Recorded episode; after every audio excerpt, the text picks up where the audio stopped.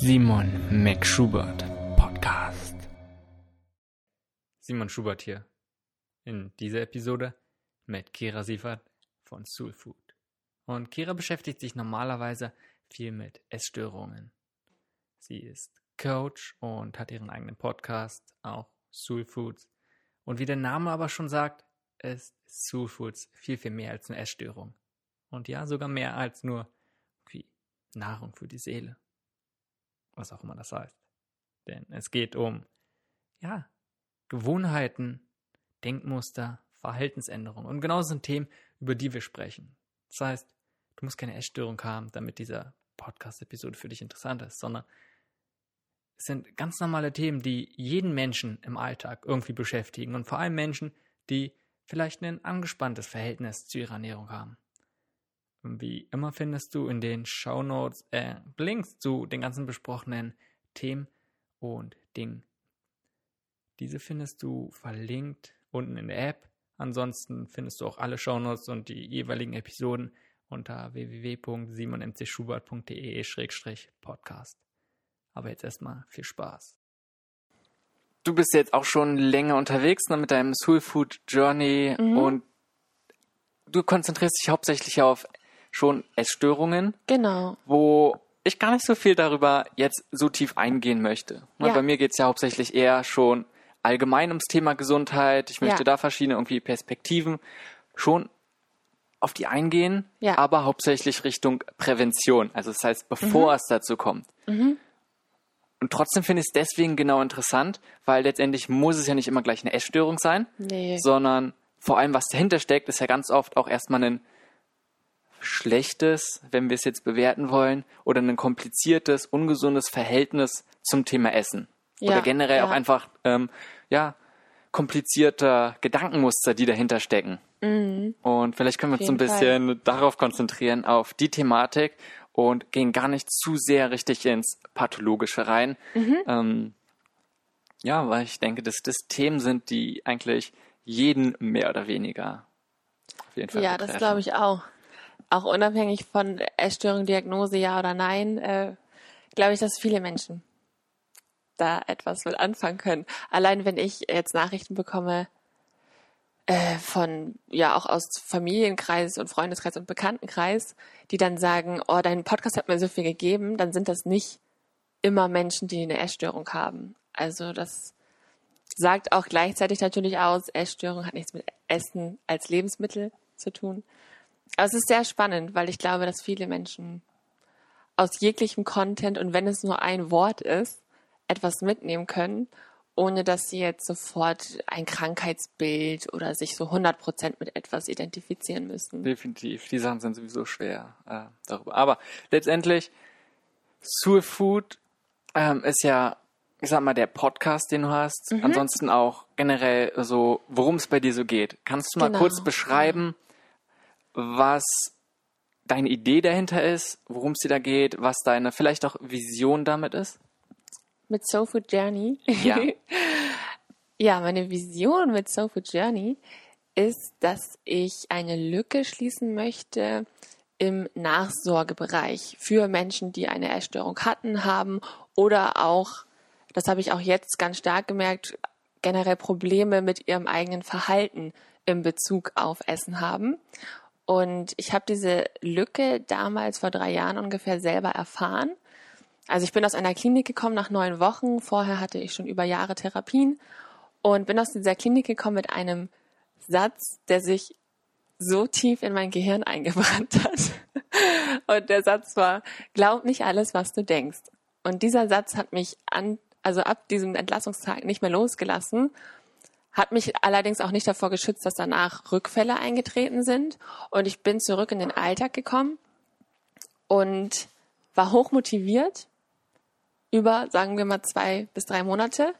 Und danach hat mich mein altes System, also mein altes Verhaltensmuster, ja, ich würde es mal nennen, wieder überzeugt unterbewusst. Also es hat mich wieder zurückgeholt und ich habe auch wieder zu alten Strategien, zu alten Verhaltensmustern, zu alten Denkmustern gegriffen, relativ unbewusst. Also es war dann wieder wie so ein schleichender Prozess. Es kam wieder zurück zu mir und ich habe wieder dazu gegriffen Und deswegen war das ja eine Zeit, in der ich mir sicher bin, dass ich etwas hätte anderes gebraucht als das, was ich da in Anspruch genommen habe. Also es gibt natürlich verschiedene Therapien und in der Nachsorge gehen die meisten wieder 50 Minuten pro Woche zum Therapeuten oder Psychologen.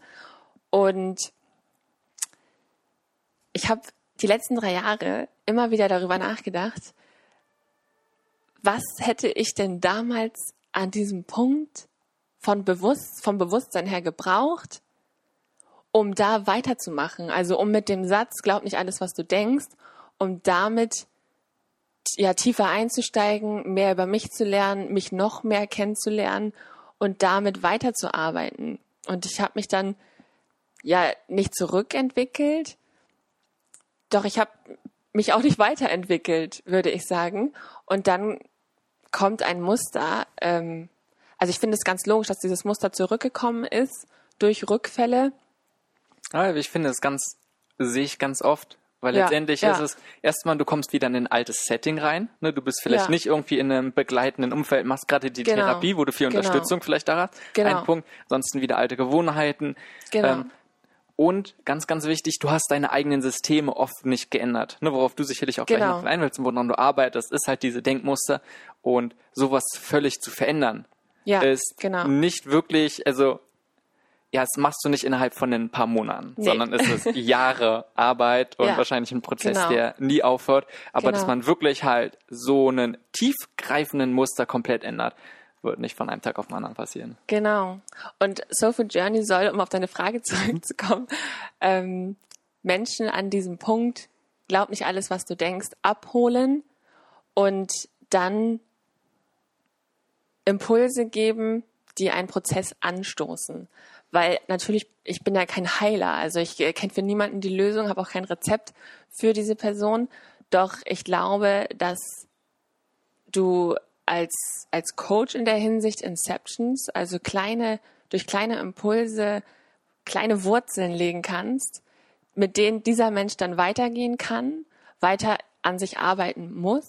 Also der, der Effekt hängt von der Person ab und er kann dann diese Wurzeln, sag ich mal, ausbauen durch Übungen, durch dranbleiben, durch weitermachen, durch kleine Strategien, kleine Veränderungen am Verhalten im Alltag. Und daran glaube ich fest, dass das jeder Mensch selber in der Hand hat und auch jeder erreichen kann. Und ähm, dass es im Prinzip auch keinen Menschen gibt, der jetzt irgendwo zu mir aufschaut und sagt, oh, ich möchte genauso sein. Das möchte ich nicht. Ich möchte, dass diese Person das mitnimmt für sich und es sozusagen personalisiert und für den eigenen Weg umschreibt und dann damit die eigene Geschichte weiterschreibt und den eigenen Weg weitergeht, weil er wirklich so individuell ist. Du hast auch gesagt, von wegen, jeder kann den eigenen Weg. Ich glaube, jeder muss letztendlich den eigenen Weg gehen. Ja, Und ja. vor allem, können wir sicherlich nachher auch noch ein bisschen drüber sprechen, die Verantwortung dafür übernehmen. Ist nicht, oh, du machst etwas, Genau. sondern letztendlich, klar, kannst du nur Anstoß, du kannst Unterstützung geben, worum es Genau. beim Coaching ja auch geht. Du kannst einen Rahmen schaffen, Werkzeuge geben, aber die Genau. Arbeit ist bei jeder Person selbst. Genau, genau. Ähm, beim Anfang, auch damit ich dich vielleicht so ein bisschen kennenlernen kann, ähm, würde ich einfach mal so ein paar Fragen stellen. Mhm. Die kannst du kurz beantworten oder auch so ein bisschen länger drauf eingehen. Können wir einfach schauen, was sich so ergibt. Ich guck mal, was kommt. Ähm, auf, welchen, auf welchen wesentlichen Werten beruhen deine täglichen Handlungen?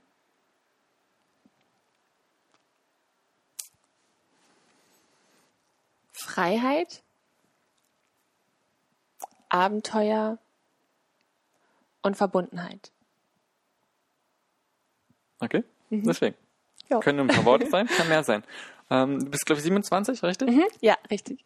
Okay, was, wenn du jetzt so mal zurückblickst, so vielleicht auf die letzten Jahre, ähm, aber auch davor, Kindheit, ich sag mal, ich bin auch 26, also ne, wir haben noch nicht so viel im Verhältnis, aber auch gar nicht so wenig. Aber was ist so das größte Learning, was du bisher hattest? Wenn du das jetzt einfach für dich, überleg dir das Thema, aber wenn du sagst, das ist dein größtes Learning bisher. Mein größtes Learning. Also, mein größtes Learning, würde ich sagen, ist für mich gefühlt all das, was ich durch diese psychische Störung über mich lernen durfte und erfahren durfte. Okay, das ist und was konkret ist es, wenn jetzt auf dich eine Sache okay, Mhm. nennen musst? Also das größte Learning für mich ist, glaub nicht alles, was du denkst. Gedanken sind Gedanken. Du bist nicht der Gedanke, du bist nicht das Gefühl. Du kannst deine eigene Welt erschaffen. Ja, also denke, das ist eine ganz, ganz, ganz große Sache. Ähm, auch ein riesengroßer Punkt, zum Beispiel vom Buddhismus, Ja, ähm, auf Ja. dem Weg zur Erleuchtung. Also, wenn man das wirklich ins Leben integriert, glaube ich, ist eines der größten Sachen, die man so erreichen kann. Also, was es war, was es nicht war. ja, das stimmt. Welche Hoffnung hast du jetzt ne, für die Zukunft? Und welche Hoffnung hast du bereits aufgegeben?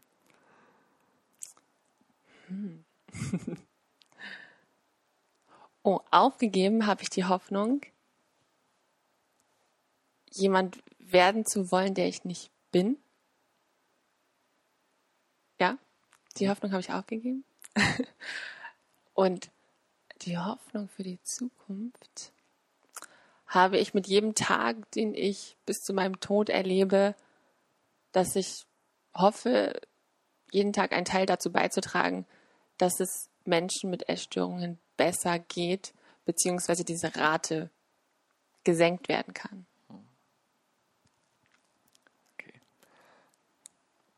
Jetzt wieder gab es irgendwann, ob jetzt in naher Zukunft, äh, Vergangenheit oder auch ein bisschen länger her, gab es da eine Situation, in der du sehr viel Kritik bekommen hast und du trotzdem weitergemacht hast, weil du davon überzeugt warst. Außer deine Selbstständigkeit und dein Soul Food Journey. Kritik. Mm. Ich würde sagen, das war gar nicht unbedingt eine direkt ausgesprochene Kritik, doch ich als Person habe diese Kritik, es geht ja immer um das eigene Empfinden, also ich habe das, was da passiert ist oder auch nicht gesagt wurde, als Kritik empfunden. Das war, ähm, würde ich sagen, als ich angefangen habe, mir ein bisschen Vorwürfe zu machen, dass ich nur eine Ausbildung gemacht habe und kein Studium. Und meine Eltern sind beide Akademiker. Und ich hatte so ein, ich dachte, ich, ich bin mehr wert oder werde mehr geliebt, wenn ich jetzt auch noch studiere, weil ich dachte, ich weiß, dass meine Eltern sich das wünschen. Und dann habe ich angefangen zu studieren ähm, und habe dann gedacht, ah, okay, das, es ist tatsächlich nicht meins, es passt nicht zu mir. Und es hat dann noch sehr lange gedauert, bis ich den Entschluss gefasst habe, das Studium abzubrechen. Und da hatte ich dieses, das war gefühlt innerlich, war das ein richtiger Kampf, weil sich das so schlecht angefühlt hat. Und ich dachte, ich enttäusche alle Menschen um mich herum, weil die das, ja, weil die sich das wünschen. Und das hat sich wie Kritik, aber auch eher wie selbst kreierte Kritik angefühlt, die ich mir da in diesem Moment gemacht habe. Und ich habe es dann trotzdem abgebrochen. Und danach war es, ähm, hat es sich sehr gut angefühlt. Ja, letztendlich, aber genau das ist doch der Punkt. Ich denke, in den allermeisten Fällen sind es wir selber, die uns wirklich im Weg stehen und Ja. unser größter Kritiker sowieso. Und Ja. Also ja, schon. Und ich kann das komplett nachvollziehen. Also mir klar, ich habe keine Ausbildung angefangen, aber ich habe auch zwei Studiengänge abgebrochen, Mhm. verschiedene, bevor ich dann irgendwann Gesundheitsmanagement studiert habe. ja, Manchmal ist nicht der direkte Weg der richtige Weg, ist einfach nee. Und ich, ich weiß, also aus heutiger Sicht weiß ich, dass ich sogar ab dem ersten Tag vom Bauchgefühl her die Entscheidung kannte. Doch von diesem, und ich sehe das immer bildlich vor mir, auch äh, heute noch mit Erkenntnissen ist es genauso, finde ich, ein, ein Wissen oder eine Information, die im Kopf getroffen ist oder eine Entscheidung, die im Kopf getroffen ist, das ist auch wie ein kleiner innerer, kurzer oder längerer Prozess, bis der im Herzen ankommt. Und ich sehe das manchmal wie so eine Rutsche in mir vom Kopf, Wissen, Verstand, kognitiv hin zu Emotion verinnerlicht, getroffen und auch dahinter stehen mit Überzeugung und mit Herz. Und das ist richtig spürbar heutzutage für mich, wenn ich eine Entscheidung getroffen habe im Verstand, wenn die dann runterrutscht ins Herz und dann auch eine Emotion dazu in Verbindung steht und spürbar wird, das erlebe ich jetzt sehr bewusst und das ist äh, immer wieder, immer wieder ein Erlebnis, auch für mich. Also ich freue mich da quasi jedes Mal drüber, wenn ich das spüren darf. wenn du sagst, du hast seit dem ersten Tag mehr oder weniger, ob bewusst oder unbewusst, die Entscheidung getroffen und war dir klar, aber du konntest dich noch nicht darauf einlassen. Ja. Ab welchem Zeitpunkt hast du gemerkt, okay, äh, nein, äh, ich kann das jetzt nicht weitermachen? Oder was hat dir geholfen, dann wirklich dich darauf einzulassen, auf die Entscheidung, die du eigentlich ja schon längst getroffen hattest? Also damit hing eine größere Erkenntnis zusammen, würde ich sagen. Und zwar habe ich, das war zu dem Zeitpunkt noch ein gefühltes wie Doppelleben. Also privat habe ich sehr viel mit Essstörungen verbracht, Essanfälle, ohne dass ich mit jemandem darüber viel gesprochen habe. Gleichzeitig hatte ich immer eine Ausbildung, tolle Berufe, ähm, war nach außen hin also sehr gut aufgestellt, hatte ein gutes soziales Umfeld und wie war nochmal ganz kurz die Frage? Woran du es dann letztendlich gemerkt hast oder worauf, genau. was dich dazu gebracht hat, dann doch den Schritt zu gehen. Ja, genau. Ähm, also ich war auf jeden Fall sehr gut aufgestellt, hatte aber ein gefühltes Doppelleben. Und dann war es so, dass ich gemerkt habe, egal was ich im Außen habe, egal wie viele Freunde ich habe, egal wie tolle Unternehmungen oder Reisen ich mache, ich bin nicht glücklich. Also ich erreiche keinen Zustand, den ich mir wünsche oder erhoffe. Ich habe mich nie glücklich gefühlt, ich habe mich nie frei gefühlt, ich hatte tolle Erlebnisse, doch hatte kein Gefühl dazu. Also ich hatte keine, kein Gespür für meine Gefühls Welt, würde ich sagen. Und wenn, dann habe ich sehr stark in Extremen gelebt. Also entweder mein Empfinden war schwarz, leer, Loch, nichts, oder es war alles toll, super und es ging mir überdimensional gut. Und als ich für mich gesehen habe, anscheinend ist es egal, ob ich jetzt ein Studium habe, ein Bachelor, ein Master, eine Ausbildung, äh, einen tollen Beruf oder mehr verdiene oder noch einen Bekannten oder Freund mehr habe oder eine Beziehung habe. All das hat mich nicht glücklich gemacht, obwohl ich von außen betrachtet alles hatte, mit dem ein Mensch glücklich sein kann. Und als ich das gesehen habe, dachte ich mir, okay, also irgendwo ähm, stimmt hier was nicht. Wenn ich alles habe und gefühlt leer bin. Für mich hört es sich danach an, du bist dann irgendwann zur Einsicht gekommen, also hast die Sachen gesehen, aber vor allem der Schritt war dann, irgendwann ehrlich zu sich selbst zu sein. Ja, ja, das, das glaube ich. Und dann für sich ein, genau, für sich selbst. Und dann erstmal eingestehen, aber dann für sich selber zu stehen und sagen, ja. hey, okay, das ist nicht, was mich glücklich macht. Ja. Auch wenn es vielleicht mich glücklich machen sollte. Ähm, und ja. ich gehe den Schritt und finde es raus. Ja. So, finde ich enorm wichtig und sollte Absolut. unbedingt jeder gehen. Wenn es eine Sache gäbe, die du an dir ändern könntest, was wäre es?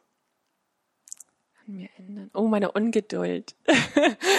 ja, die würde ich wahnsinnig gerne ändern. Ja. Daran kannst du, glaube ich, üben. Ja, ja, ich bin, bin dabei. okay, wenn du Gibt es einen Ratschlag, den du immer wieder hörst? In der Richtung, in der du jetzt, ob es jetzt zu für Journey ist oder die mhm. ganze Spannbreite. Ein Ratschlag, den du dort immer wieder hörst, wo du denkst, dass er ganz und gar nicht gut ist. Dass er nicht gut ist? Ja, den schlechtesten Ratschlag. Okay. Ah oh, ja, genau. Mach doch einfach. Sowas, also in Richtung, mach einfach oder entscheide dich einfach. Inwiefern? Warum? Weil ich denke, ja, es ist gut zu wissen, was ich möchte und Entscheidungen zu treffen.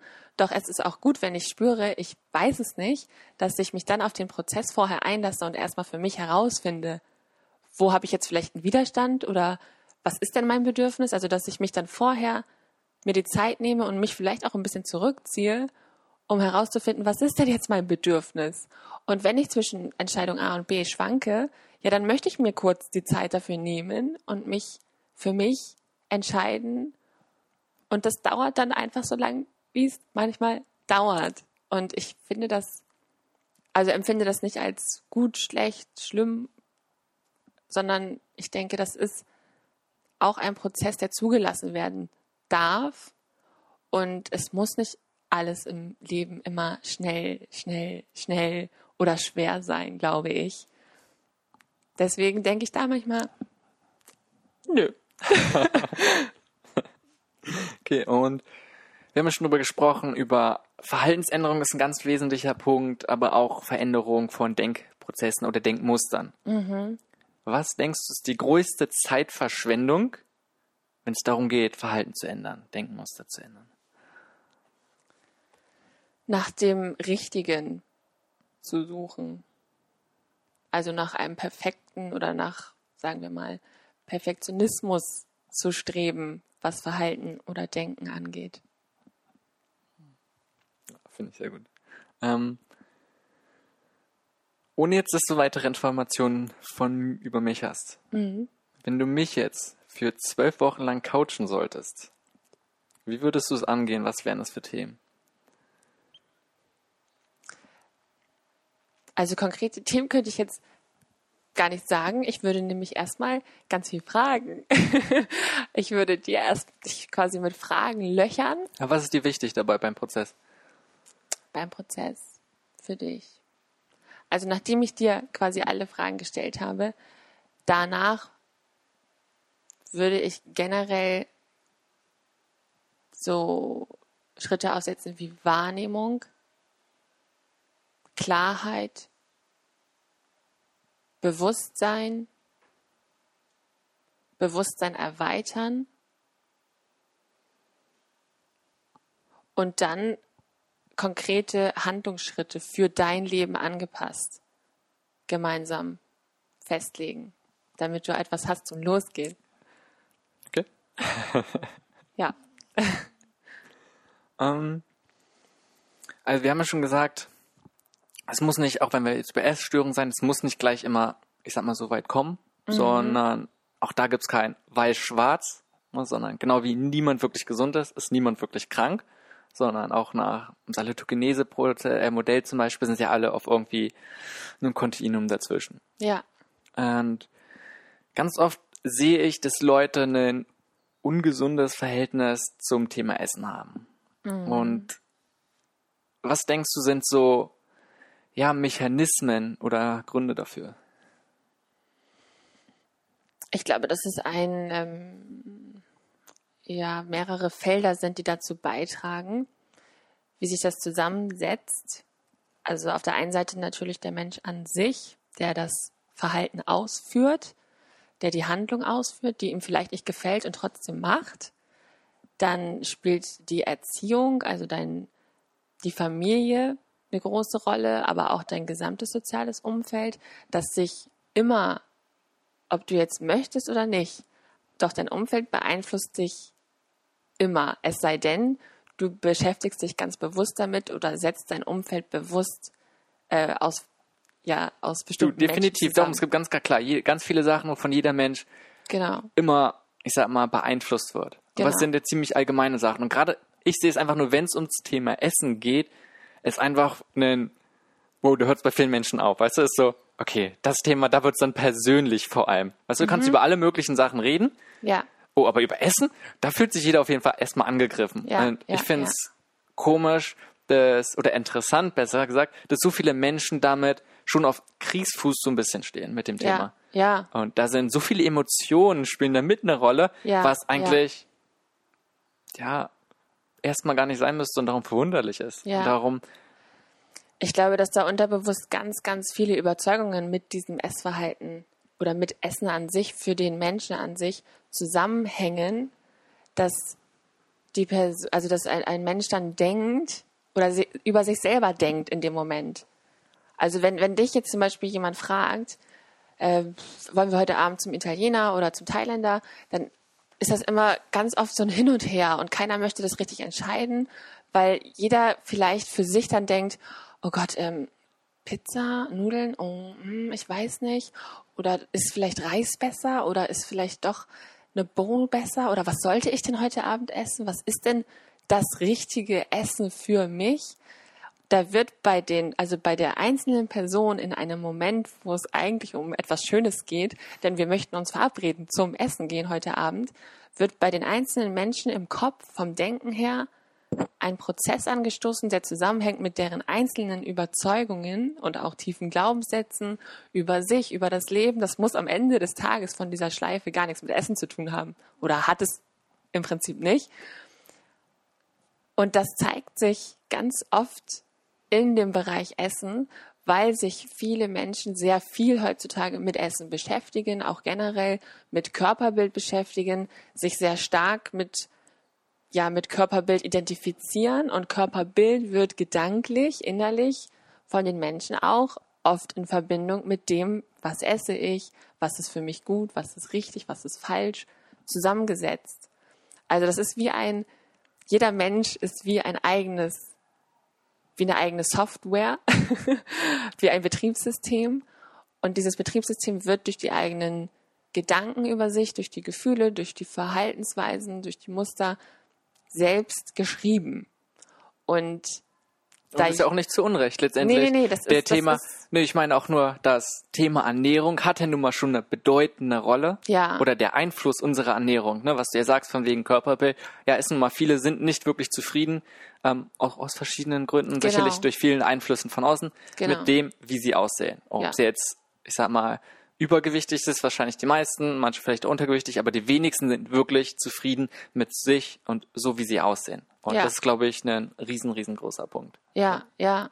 Und das wird, also Essen ist für viele ein, ein Mittel, um ein Verhaltensmuster auszuleben. Okay, das heißt? Genau. Wenn du sagst, ein Verhaltensmuster auszuleben, was für ein Verhaltensmuster? Also wenn wir jetzt konkret zum Beispiel über Essstörungen sprechen, dann ist das Essen nicht der Feind und auch nicht dein Problem in dem Fall, sondern das Essen ist das Mittel, was für diese Verhaltenssucht, das ist ja eine, ja eine Sucht, ein Zwang, das mit einem Verhalten ausgelebt wird. Und für, um das machen zu können, brauchst du dieses Mittel Essen. Und es ist auch nicht weit entfernt. Also Rauchen, Alkohol, Drogen. Ich weiß, dass das vom, vom Effekt bei meinem, ich kann nur von meinem eigenen Betriebssystem sprechen, dass das ein Mittel hätte sein können, was mir dieses Gefühl hätte geben können, was ich mir über mein System mit Essstörung ausleben geholt habe. Und deswegen sind das natürlich von Behandlungsweisen nachher oder auch später in Therapien laufen die unterschiedlich ab, gar keine Frage. Doch vom Bewusstsein her, mit dem ich mich sehr stark beschäftigt habe, weiß ich, dass das alles Mittel sind, die einen bestimmten Zweck erfüllen in einem Betriebssystem von dem Menschen, gebaut über Gedanken, Gefühle und Verhalten. Also die, da stimme ich dir auf jeden Fall zu. Ich glaube, sowieso ist es schwer darüber zu sprechen, weil so wie du sagst, hinter dieser Thematik sind ganz oft ganz andere Themen, die erstmal Ja. oder meistens komplett gar nichts damit zu tun haben und die können von allen möglichen Seiten kommen. Darum ist, glaube ich, ziemlich schwer, darüber zu sprechen. Zu sprechen. Doch, du hast schon gesagt, zum Beispiel ne, verschiedene Süchte angesprochen, die dann auch Magersucht, dann kann sich halt Ja. im Essen äußern, aber könnte auch in eine ganz andere Richtung eigentlich gehen. Ja, Ähm, was ich immer sehe oder ähm, was ich bei vielen denke, ist einfach auch, wenn man nochmal den Gedanken von Ernährung nimmt, ne, sich ernähren ähm, als ja, so die Bedeutung davon ist, dass das auch einfach auf einer anderen Ebene, wenn wir nicht nur von Essen schreiben, dass man sich selbst mit nichts nährt, kein Leben gibt, sich selbst mit nichts anderem füllt und ja, darum dann auf die materielle Ebene des Essens so zurückgehen. Es bleibt nichts anderes, vielleicht bleiben keine anderen Freunde oder Mhm. Freuden im Leben und dann ja, geht es eben auf die Ebene des Essen und Essen ist eine schöne Sache. Ich mag Essen. Ja. Ähm, aber dadurch sehe ich es, dass ganz oft das dann ein Konfliktthema wird oder dass das Thema dann halt auf diese Ebene runtergeht. ja. Passt auch ganz gut zu, also zu Soul Food. Kommt mir jetzt gerade, während du gesprochen hast. Ähm, weil es gerade, also weil es darum geht, dich mit dem Wesentlichen, mit dem, wo wirklich der Mangel in dir ist und wo wirklich ein Bedürfnis herrscht und vorhanden ist, das zu nähren mit zum Beispiel Werten, die im Moment nicht für dich spürbar sind oder mit Ressourcen, die du hast, aber nicht sichtbar sind. Doch wirklich deine Seele mit, mit dem, was in dir steckt, zu nähren und nicht mit Essen. Und Essen sozusagen als wirkliche Energie zu sehen, um deinem, um deinem Auto, dem Körper, in dem du lebst oder mit dem du auf dieser Welt lebst, dem, für den ist Essen wichtig. Für den ist das Energie, mit der, mit, die du brauchst, um durch das Leben zu gehen, die dich über den Boden trägt, die dich zu bestimmten ähm, Handlungen, zu Bewegungen befähigt. Also Essen ist was ganz Kostbares und halt wirklich was Schönes. Und da auch wirklich einen, ja, einen bewussten Unterschied für sich selbst festzustellen und dass du selber ja mehr bist als dieses Essen oder dein Essverhalten. Ja. Ähm, ansonsten passt jetzt nicht zur Magersucht zum Beispiel, aber in die andere Richtung jetzt geht mit Übergewicht, was, mhm. was du auch schon gerade so ein bisschen angesprochen hast, ist einfach sich dadurch, dass man sich mit nichts anderem füllen kann, ne? nicht mit Liebe, Freude, sonst was, ja. probiert man es halt sich immer mehr mit Essen zu füllen, was ja. aber gerade dieses Soul Food nicht ersetzen kann, sondern man probiert es halt auf der falschen Ebene und dadurch bleibt man ewig hungrig. Ja. Man probiert es immer weiter, aber ersetzt es nicht. Ja. Ja. Was ich auch noch einen anderen großen Punkt sehe, ist, wir leben in der Konsumgesellschaft und Verzicht ist ein riesengroßes Problem. Ist einfach, mhm. weil wenn es darum geht, oh, was ist das richtige Essen? Ne? Erstmal, ja. oh, es gibt sowieso kein richtiges oder was ist gesund und ist sonst was, bedeutet das im Umkehrschluss für die meisten Leute, oh, sie müssen auf irgendwas verzichten und wollen eigentlich auf nichts verzichten. Mhm. Das sehe ich einen ganz großen Punkt. Ähm, ja. Warum Menschen dann auch ganz oft ein Problem mit der Thematik irgendwie Ernährung haben. Wie siehst du das? Mhm. Ich sehe das, ja, ich glaube, aus verschiedenen Perspektiven.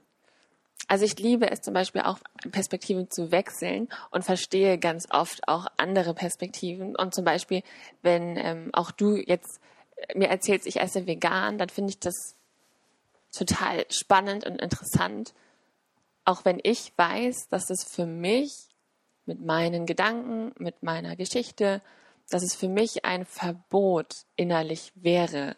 Es würde in mir ein Verzicht, ein Verbot auslösen, selbst wenn ich es jetzt nicht möchte. Doch da wüsste ich, dass das ein Prozess bei mir wäre, den ich natürlich anstoßen kann, auf den ich mich einlassen kann, wenn ich möchte. Und ich glaube, was ganz oft leider passiert heutzutage, ist, dass das dahinter oder auch so diese Philosophie von Ernährungstrends, Ernährungsweisen. Und ich finde, das sind auch, ich finde, Trend hat immer so was ein bisschen Negatives, weil warum muss das denn ein Trend sein? Warum darf denn, warum darf das nicht alles sein? Also, Klar warum kann es nicht wirklich jede Ernährungsweise geben?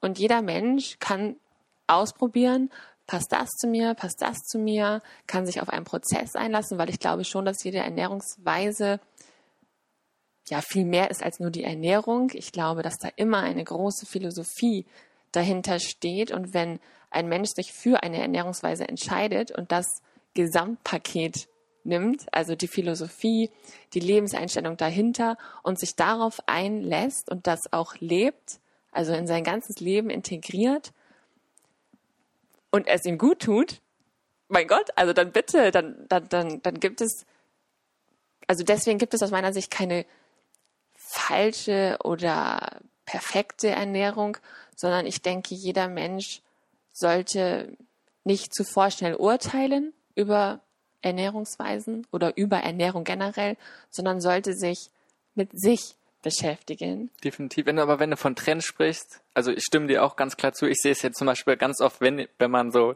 die typischen Trends sind halt, es kommen neue Diäten oder Ernährungsgewohnheiten, äh, mhm. Ernährungsweisen, die nur damit es was Neues gibt, im Prinzip mhm. ne, ja. erfunden werden. Darum kann man schon für einen Trend sprechen, weil es irgendwie ganz kurz ist oder nicht. Aber ich sag mal, ja. alle so vernünftigen und auch mehr oder weniger gesunden ja. Sachen, ne, die auch irgendwie eine Grundlage haben. Klar, sind was, nicht für jeden gibt es die eine Ernährung, sondern man muss mal gucken und letztendlich ist es individuell und jeder kann es sowieso Genau. selbst entscheiden. Was ich aber viel interessanter finde noch, weil wenn du auch sagst zum Beispiel, eine rein pflanzliche oder vegane Ernährung wäre für dich ein Verzicht, Mhm. was ja so erstmal okay ist, aber für die meisten Menschen bedeutet Verzicht gleich was Negatives. Ja, Ist es an sich erstmal nicht, muss es nicht. Letztendlich kann einem das genauso ganz viel Freiheit geben. Das Problem ist ja meistens nicht, oh, wir haben, wir müssen auf Sachen verzichten, wir haben zu wenig, sondern eher, wir haben viel zu viel.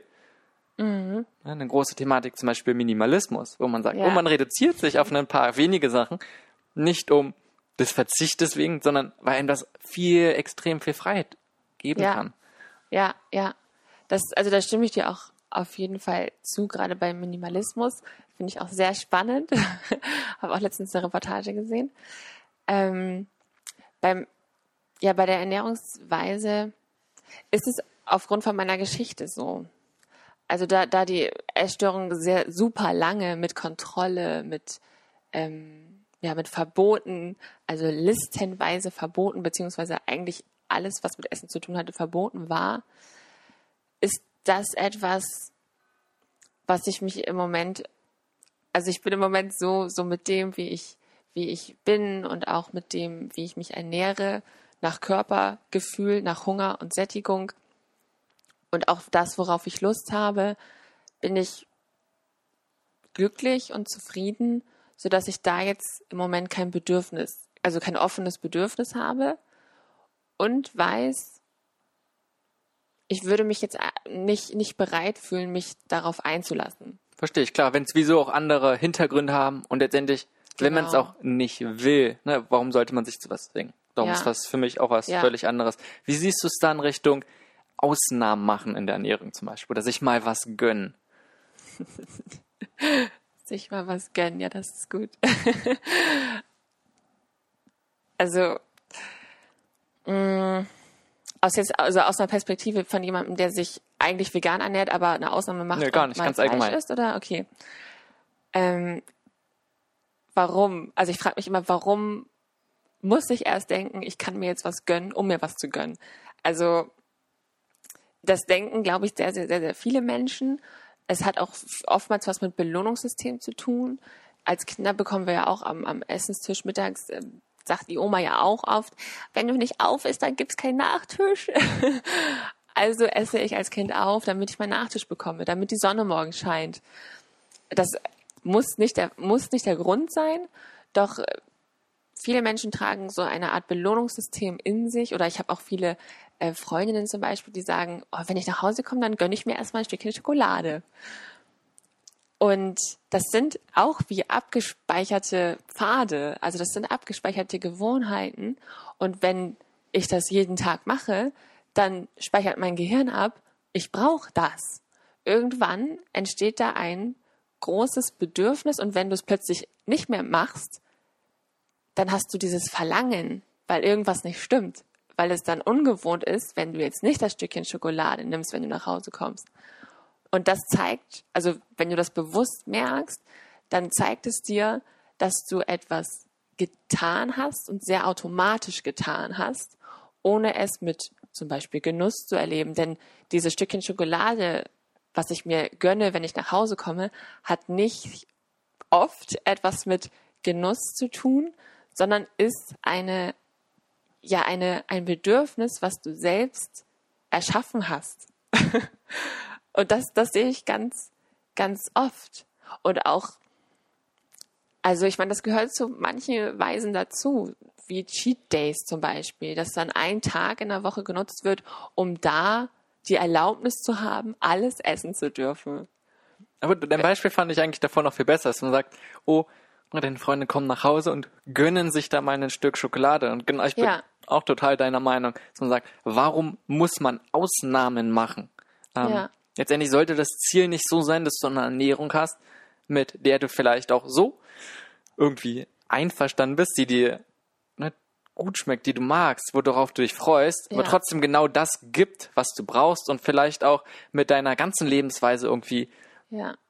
ja, sich verbindet und übereinstimmt. Weil ich sehe es immer wieder, ähm, warum muss man wieder auf was verzichten sich, und wie gesagt, ich finde Verzicht an sich nicht schlechtes, aber Ja. dass man die ganze Zeit diesen Druck und mehr oder weniger aufbaut und dann in diese Richtung geht. Für, wenn du einen Verlangen danach hast, dann statt, heißt nicht, dass man jedem Verlangen auch wieder irgendwie nachgehen sollte, ganz und gar nicht. Aber in der Hinsicht, warum muss man dann verzichten, sondern okay, dann isst man zum Beispiel die Schokolade, aber sollte dann vielleicht wieder gucken, okay, warum habe ich dieses Verlangen? Ist es wirklich das? Und vor allem zu machen, ist es wirklich das, was ich wirklich will, was mich wirklich zufrieden macht? Ja. Denn das ist bei mir zum Beispiel der allergrößte Faktor, wenn es bei mir ums Thema Essen geht.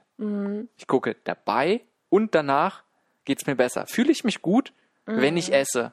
Gibt es Ja. mir Energie? Fühle ich, schmeckt es natürlich auch, aber Ja. wie ist mein Gefühl dabei und wie ist mein Gefühl direkt danach? Darum mag ich zum Beispiel die allermeisten Süßigkeiten nicht, weil ich fühle mich nicht mal dabei gut. Nicht, dass es mir nicht schmeckt, aber dabei ist es einfach die Energie, die du aufnimmst. Das Körpergefühl ist nicht Ja. mehr so gut wie bei vielen Sachen. Es gibt andere Sachen. Und ich esse auch Schokolade. Meistens extrem dunkle und am besten Rohkost und am besten selbstgemachte dunkle Rohkostschokolade. Ja. Stimmt, ähm, da muss man mal gucken. Aber wenn man einfach auch wieder dieses Körpergefühl entwickelt und dabei Mhm. immer in sich horcht, dann denke ich, muss man oft keine Ausnahmen machen oder sich was gönnen. Ja. Ich glaube, darum das Ziel ist, ist klar sowieso, sich mit sich selbst beschäftigen und mit den auch Regelmechanismen des eigenen Körpers Ja. und zu gucken, was will ich überhaupt, was will mein Körper und was sind vielleicht wieder natürliche Zustände. Ja, ja. Und auch vorher, auch be bevor ich anfange zu essen, kann ich mich auch fragen, wer hat denn gerade Hunger? Also ist es zum Beispiel mein Bedürfnis nach Freiheit? Ist es mein Bedürfnis nach, also wenn wir auf meine Werte zurückkommen, mein Bedürfnis nach Abenteuer, mein Bedürfnis nach Verbundenheit? Oder habe ich körperliche Hunger und brauche Energie, um danach zum Beispiel wieder konzentriert zu sein, ähm, um mich auf bestimmte Dinge äh, einzulassen oder aufmerksam zu sein? Also wo in mir und welcher Teil in mir hat gerade Hunger? Wo ist dieses, ja, wo sitzt dieser Hunger? Das finde ich total spannend und phänomenal. Und wenn dieser Zugang, sag ich mal, ähm, geöffnet wird oder wenn der ähm, ja doch geöffnet wird, dann bekommt auch, also dann, dann kommen auch diese Gefühle, also die werden auch stärker von Hunger, von Sättigung und gleichzeitig baut sich eine Verbindung zwischen, zwischen deinem Gefühl für Energie, also Essen und deinem Körper auf und du weißt dann ganz genau, wie viel du brauchst, um jetzt wieder in Fülle zu kommen, emotional oder körperlich. Und du weißt, ob es Essen ist, das du dafür brauchst, oder du weißt, ob es ein Spaziergang ist, den du brauchst, oder du weißt, ob es ein Telefonat mit der besten Freundin ist. Denn oftmals essen Menschen auch gar nicht aus Hunger, körperlichem Hunger. Können ganz viele Sachen sein, auf jeden Fall. Also finde, ich, die Frage finde ich sehr gut, wenn man Hunger hat oder was essen will oder den Drang hat, sich wirklich zu fragen, okay, wer oder was hat jetzt hier gerade Hunger? Was ist eigentlich wirklich, wonach ob mein Körper, mein Geist, meine Seele danach schreit? Ja, Und andererseits sich auch einfach zu bewusst zu werden, Essen hat ganz viele verschiedene Funktionen. Ja. Ne? Erstmal kann eine Gewohnheit sein, ganz klar. Ansonsten einen, zum Beispiel einen sozialen Faktor ist ein Grund, den ganz, ganz viele gar nicht so wirklich beachten. Nee. Dann- Dabei ist es so schön. und ich meine, über, über zum Beispiel, wir treffen uns zum Essen und oder kochen gemeinsam was Schönes oder probieren was Neues aus, kommt ja auch wieder ein Gefühl von Verbundenheit auf. Also es verbindet ja, es ist ja was ganz, ja, was ganz Soziales, Essen und bringt Menschen zusammen, Fremde, Bekannte. Also es ist ein ganz tolles Instrument. Ja, auf jeden Fall. Wenn, also wenn wir jetzt nochmal einen Schritt zurückgehen und ich ein Problem hätte mit dem Umgang mit Essen. Na, ich eigentlich nicht zufrieden bin mit dem, vielleicht auch emotional esse. So, was hast, was würdest du mir sagen? Was sind so allgemeine Tipps, die Leuten mal weiterhelfen, vielleicht die du auch in deinen Coachings benutzt, wo Leute ein besseres Verhältnis zum Essen bekommen, wo sie lernen, besser damit umzugehen? Also aus meiner Sicht geht es immer darum, sich selbst erstmal ganz vielem, was du da tust oder auch nicht tust, bewusst zu werden.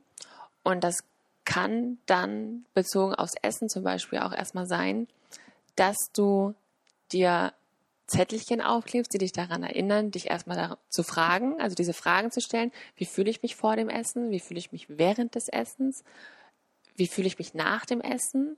Habe ich nach dem, habe ich Sättigung gespürt, ja oder nein? Habe ich trotz Sättigung weitergegessen oder habe ich aufgehört zu essen, als ich meine Sättigung gespürt habe? Also da ein ganz, ja, erstmal in diesem, diesen Essensprozess Bewusstsein zu bringen und dich auch immer wieder daran zu erinnern, denn ich meine, nur weil ich das jetzt sage, wird jetzt nicht sofort jeder tun oder auch nach dem Coaching ist es auch oft so, dass die Menschen nicht rausgehen und sofort alles machen, was wir da besprochen oder auch ähm, für die Zukunft vereinbart haben. Deswegen brauchen viele Menschen erstmal so kleine Reminder und das können Erinnerungen im Handy daran sein, das können ähm, Zettelchen sein, das kann ein kleiner Schnipsel im Portemonnaie sein, also irgendwas, wo du jeden Tag drauf guckst oder mit dem du auf jeden Fall jeden Tag in Verbindung stehst. Das ist leider heutzutage auch das Handy. und um da über diese Fragen Bewusstsein in deinen Essensprozess zu bekommen.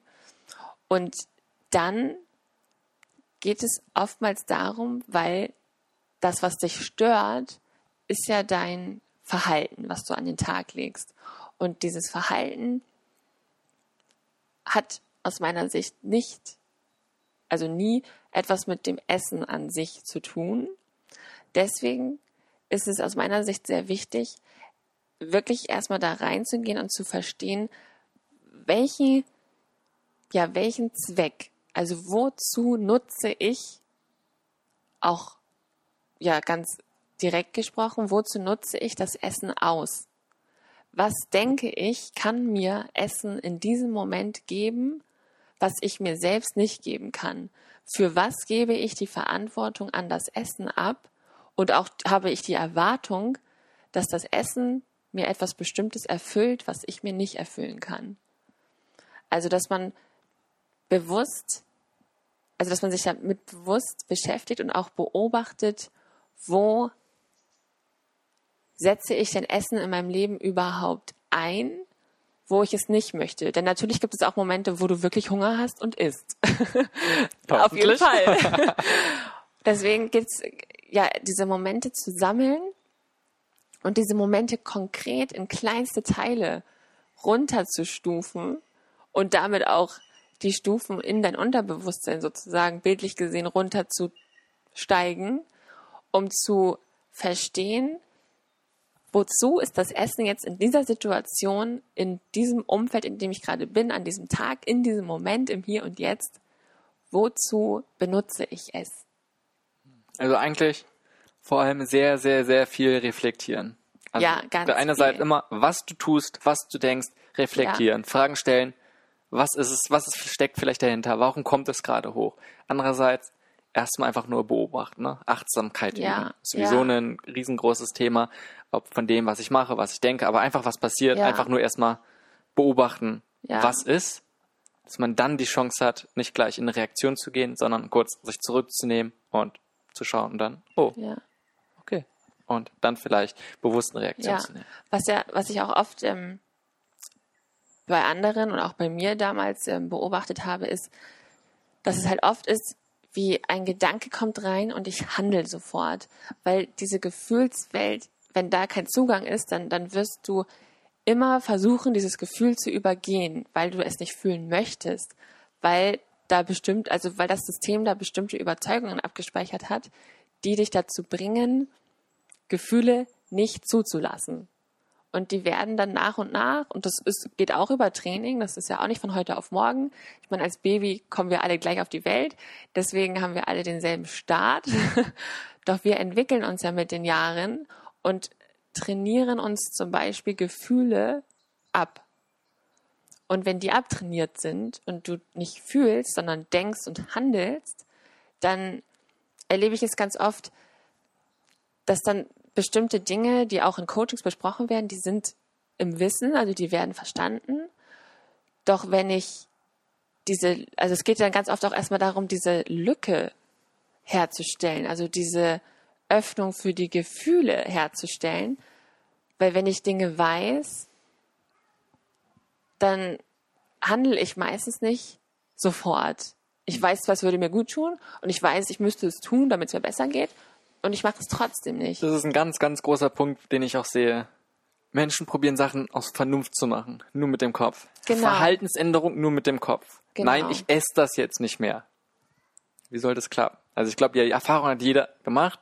Ja. Ist nicht vernünftig, trotzdem probiert man es. Der ganze Körper, die ganze, alles, was wir sind, müssen irgendwie dahinter stehen. Und Ja. Ursachen zu sagen, oh, wir erfassen sie nur mit dem Kopf, klappt nicht. Ne? Und ansonsten ist es ja auch mehr oder weniger ein Schutzmechanismus, den wir uns dann aufbauen, wovon du gerade sprichst, um sich Ja. einfach, sag mal, von die Gefühle so ein bisschen abkapseln. Ja, Ähm, und Ja. dazu passt auch eine gute Sache. Du hast ja in einer Podcast-Episode erzählt, so von der Metapher, man hat einen Stachel in sich, mit Ja. dem man durchs Leben geht. Kannst du darauf so ein bisschen näher eingehen nochmal, was du damit meintest? ja.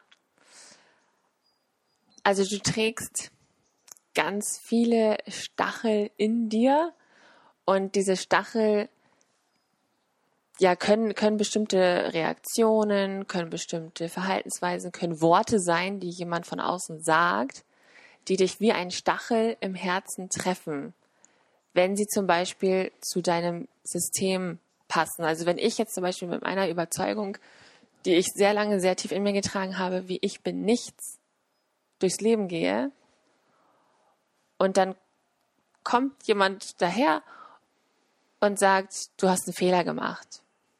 Oder du, Kira, kannst du das nochmal ändern? Also es muss gar nicht schlimm sein, sondern Kira, äh, kannst du das nochmal überarbeiten?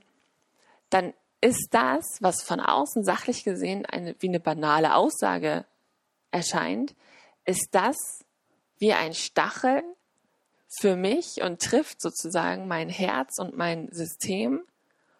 Und automatisch wird aufgrund meiner Überzeugung, ich bin nichts wie angestupst und so ein bisschen wie aktiviert mit diesem Stachel, der durch diese Reaktion oder durch Worte von außen hereinkommt. Und wenn mein Ich bin nichts, also das weiß ich jetzt aus, durch ganz viel Arbeit, wenn dieses Ich bin nichts aktiviert wird, werden weitere Zweifel, Gedanken angestoßen, also dann wird ein Kreislauf angestoßen, der immer, der am Ende immer davon überzeugt bist oder ist, ich bin nichts. Also ich werde alles, was ich im Außen erlebe, als Stachel für ich bin nichts erleben, wenn ich nur diese eine Überzeugung in mir trage und mich auch mit dieser einen Überzeugung ganz stark identifiziere und dann auch denke, ich bin das, also ich bin dieses Gefühl, ich bin dieser Gedanke. Und deswegen ist es aus meiner Sicht so wichtig, anzufangen, sich selbst zu hinterfragen, also sich selbst zu reflektieren und sich auch wirklich kennenzulernen über Achtsamkeit und Bewusstsein und sei es Coachings oder Hypnose, ganz egal, was der Mensch dafür braucht. Denn es gibt verschiedene Methoden, mit denen das ja zu erreichen ist oder zu trainieren ist. Und das kann sich auch im Laufe der Zeit verändern. Doch dieses Interesse für dich selbst zu entwickeln, um das Bewusstsein darüber zu bekommen, was sind denn eigentlich meine Stachel? Was sind denn, was vielleicht ganz banal sein kann für andere, aber was sind denn Dinge, die in mir etwas treffen oder auslösen, was mich, ja, was mich in mich kehren lässt, bei dem ich mich zurückziehe, bei dem ich mich verschließe. Und selbst das, das muss halt nicht sein, dass von außen sichtbar ist. Ich wusste damals nicht, dass ich mich in bestimmten Situationen vom Herzen her verschließe. Das wusste ich in dem Moment nicht. Aus heutiger Sicht, wenn ich jetzt zurückblicke, weiß ich, dass ich mich super, super schnell und richtig oft verschlossen habe und durch kleinste, kleinste Handlungen, durch kleinste Worte, durch kleinste Blicke manchmal sogar, mein, meine tiefste Überzeugung, ich bin nichts aktiviert wurde und dadurch ein Kreislauf angestoßen wurde, in dem ich dann gedacht, gefühlt und gehandelt habe, was ich selber in dem Moment nicht verstanden habe und immer ich habe dadurch ja auch immer die Verantwortung und auch so die Macht oder Kontrolle abgegeben an etwas, was ich selbst ja gar nicht benennen konnte. Also ich habe hab mich nie für mich selbst verantwortlich gefühlt, sondern hatte immer das Gefühl, es passiert mit mir. Oder Ja, letztendlich passiert es ja auch irgendwie, weil du Genau. hast ganz oft das, du hast ein Problem oder eine Verletzung und es ist dann vielleicht in dem Fall irgendwie ein vermindertes Selbstwertgefühl Genau. und du hast halt diesen Stachel in dir drinne und Ja. immer wenn halt irgendwie was kommt, was damit resoniert, irgendwie was damit zu tun hat, dockt es halt da an und berührt diesen Stachel. Und Ja. dadurch tut es natürlich weh und darum glaube ich, ist es ein ganz gutes Ja. Indiz. Wenn du Probleme hast, wenn du Sachen, die dich immer wieder verletzen oder Sachen, die aufkommen, die dich stören, immer wieder, kannst du davon ausgehen, es ist ein Problem, was du in dir trägst. Du hast ein Ja. Problem mit dieser Thematik, genau, sonst würde es dich nicht stören. genau. Und ich glaube, ein ganz wichtiger Punkt, klar, ist da erstmal Schattenarbeit, mit diesen Themen sich zu beschäftigen und zu arbeiten. Ja, ne? ja, weil das machen ja viele Menschen und kennen, glaub, kennt, glaube ich, auch jeder, dass dann erstmal die erste Reaktion geht ja dann oft ans Außen. Also das ist dann oft erstmal so die Schuld an den anderen abgeben, die Verantwortung abgeben, eine Erwartung wurde nicht erfüllt. Doch selten wird der Blick, also schon gar nicht automatisch meistens, nach innen gerichtet. Denn alles, was dich berührt oder alles, was dich stört oder alles, was aus deiner Sicht irgendwo ein Problem, also ich finde, es gibt keine Probleme, aber wenn es aus deiner Sicht ein Problem ist, dann ist das nie diese Sache im Außen. Also außer es ist wirklich etwas, was du nicht beeinflussen kannst oder ein Schicksalsschlag.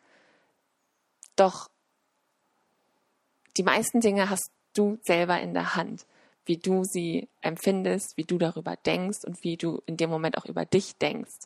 Das sollte man auf jeden Fall immer in der Hand haben. Letztendlich, klar, du hast nicht die äußeren Faktoren in der Hand, was passiert und selbst beim Schicksalsschlag, was du aber, ist deine Bewertung und ist deine Genau. Reaktion darauf. Und da hast du Genau. ganz klar einen großen Anschluss. Darum Genau. finde ich auch, ähm, was du auch in dieser Episode gesagt hast, extrem gut. Jeder hat die Entscheidung, ob er sagt, er tut alles dafür, baut Schutzmechanismen auf, dass nichts mehr an diesen Stachel rankommt, verschließt Ja. sich, wie du zum Beispiel sagst, verschließt zum Beispiel komplett die Emotion Ja, was eine Strategie ist, was irgendwie funktioniert, was viele Menschen machen, was ich nicht gerade eine empfehlenswerte Sache finde, hilft vielleicht nicht mehr verletzt zu werden oder man beschäftigt sich damit und zieht vielleicht den Staffel raus, dass einfach gar kein Problem mehr in sich besteht. ja.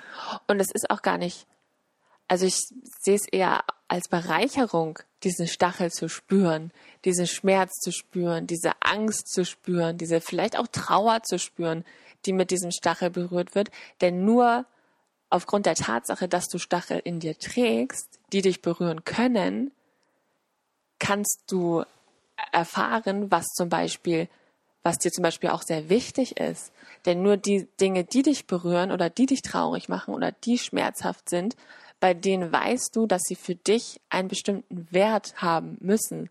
Ansonsten würden sie sich nicht, ja, würden sie dich nicht berühren. Klar, also letztendlich darum, es ist ein, nennen wir es jetzt Zeichen, es ist eine Chance für jeden, genau wie jede Ja. Krankheit, ne, nicht unbedingt nur was Negatives sein kann, muss, soll, sondern Krankheit als Chance, Krankheit als Zeichen, was ist das dahinterliegende vielleicht, Ja. ähm, um was zu ändern. Ansonsten auch die ganze Thematik, ich zum Beispiel, weil wir davor über Achtsamkeit gesprochen haben, ähm, passt es auch nochmal dazu, das Buch von Eckhart Tolle, The Power of Now. Und es beschreibt es extrem gut. Erstmal den Umgang von Achtsamkeit, aber ansonsten er spricht vom Pain Body, dass die meisten Menschen und vor allem sehr gerne Frauen genau damit umgehen, dass sie diesen Schmerzkörper haben und sofort alles Mögliche, sobald auch nur irgendwas Kleines andeckt, sofort halt in diesen Schmerzkörper reingehen und aus diesem dann reagieren. Also unbedingt ein Buch, das sehr empfehlenswert ist zur Ja. Thematik.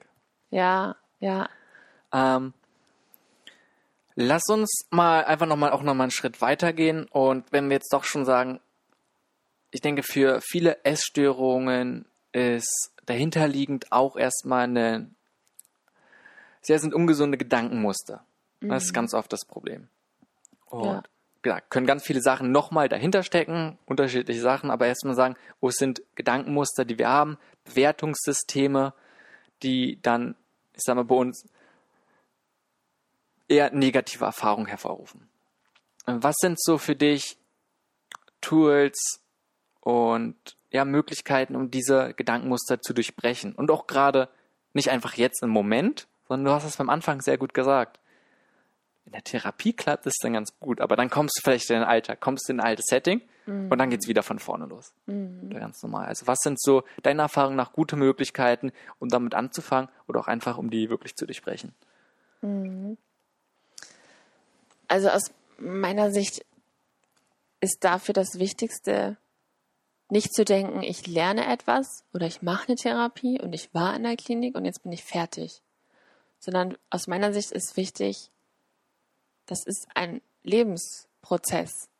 Und das, das Wichtigste ist, dran zu bleiben und nicht zu denken, ich habe etwas gemacht und ich bin fertig und es funktioniert jetzt besser oder wieder gut oder in einem neuen Kontrollsystem vielleicht ganz gut, sondern das Wichtigste ist dranbleiben und nie aufhören, dich mit dir zu beschäftigen. Okay, aber wenn ich jetzt zum Beispiel bei mir, ich war noch nie in der Therapie oder sonst Ja. was, ich habe nicht, weißt du, ich, darum, Ja. ich hatte noch nichts Pathologisches oder was als Krankheit von irgendjemandem so anerkannt wurde, Ah, okay. sondern ich bin jetzt zu Hause und sage einfach, ich kenne auch, ja, so wie es läuft, ist es eigentlich nicht gut. Und oh ja, Okay. dahinter könnten jede Menge negative Gedankenmuster sein. Mhm. Und wie kann ich es jetzt alleine schaffen, wenn ich jetzt zu Hause bin, diese Anfang zu durchbrechen? Denkst du, man muss es alleine schaffen oder warum möchtest du es alleine schaffen? Nö, gar nicht, muss nicht. Ja, aber wäre ein guter Punkt wäre dann zum Beispiel sagen, okay, ja, man hat ein Problem erkannt und holt sich Hilfe, was in den meisten Fällen ganz klar empfehlenswert ist, denke ich. Also Ja. wenn man die Möglichkeit hat, mit jemand anderem zu sprechen, ähm, vor allem professionelle Hilfe gibt's ja nicht umsonst. Die Leute Ja. machen so, guck mal, du hast nicht umsonst eine Coaching-Ausbildung gemacht, um Leuten zu helfen. Ja. Du hast ja. Erfahrung damit und du hast die vielleicht die hilfreichen Tools schon. Darum, wenn man die Möglichkeit hat, sich externe Hilfe zu holen, gebe ich dir recht, auf jeden Fall sollte man den in Anspruch nehmen. Aber wenn du sagst, nicht jeder muss sofort jetzt irgendwo hingehen, ne, wenn man erkennt, man hat eine Essstörung, auf jeden Fall empfehlenwert, weil man einfach sagt, oh ja, ich gehe immer nach Hause und esse zum Beispiel ein Stück Schokolade. Es ist sicherlich empfehlenswert, für jeden eine Therapie zu machen, irgendwie. ne, Jeder hat Themen zu machen, ist immer gut, Ja. weiterzubringen, Ja. aber trotzdem einfach jetzt, wenn man sagt, oh, möchte es irgendwie doch schon alleine machen. Ja.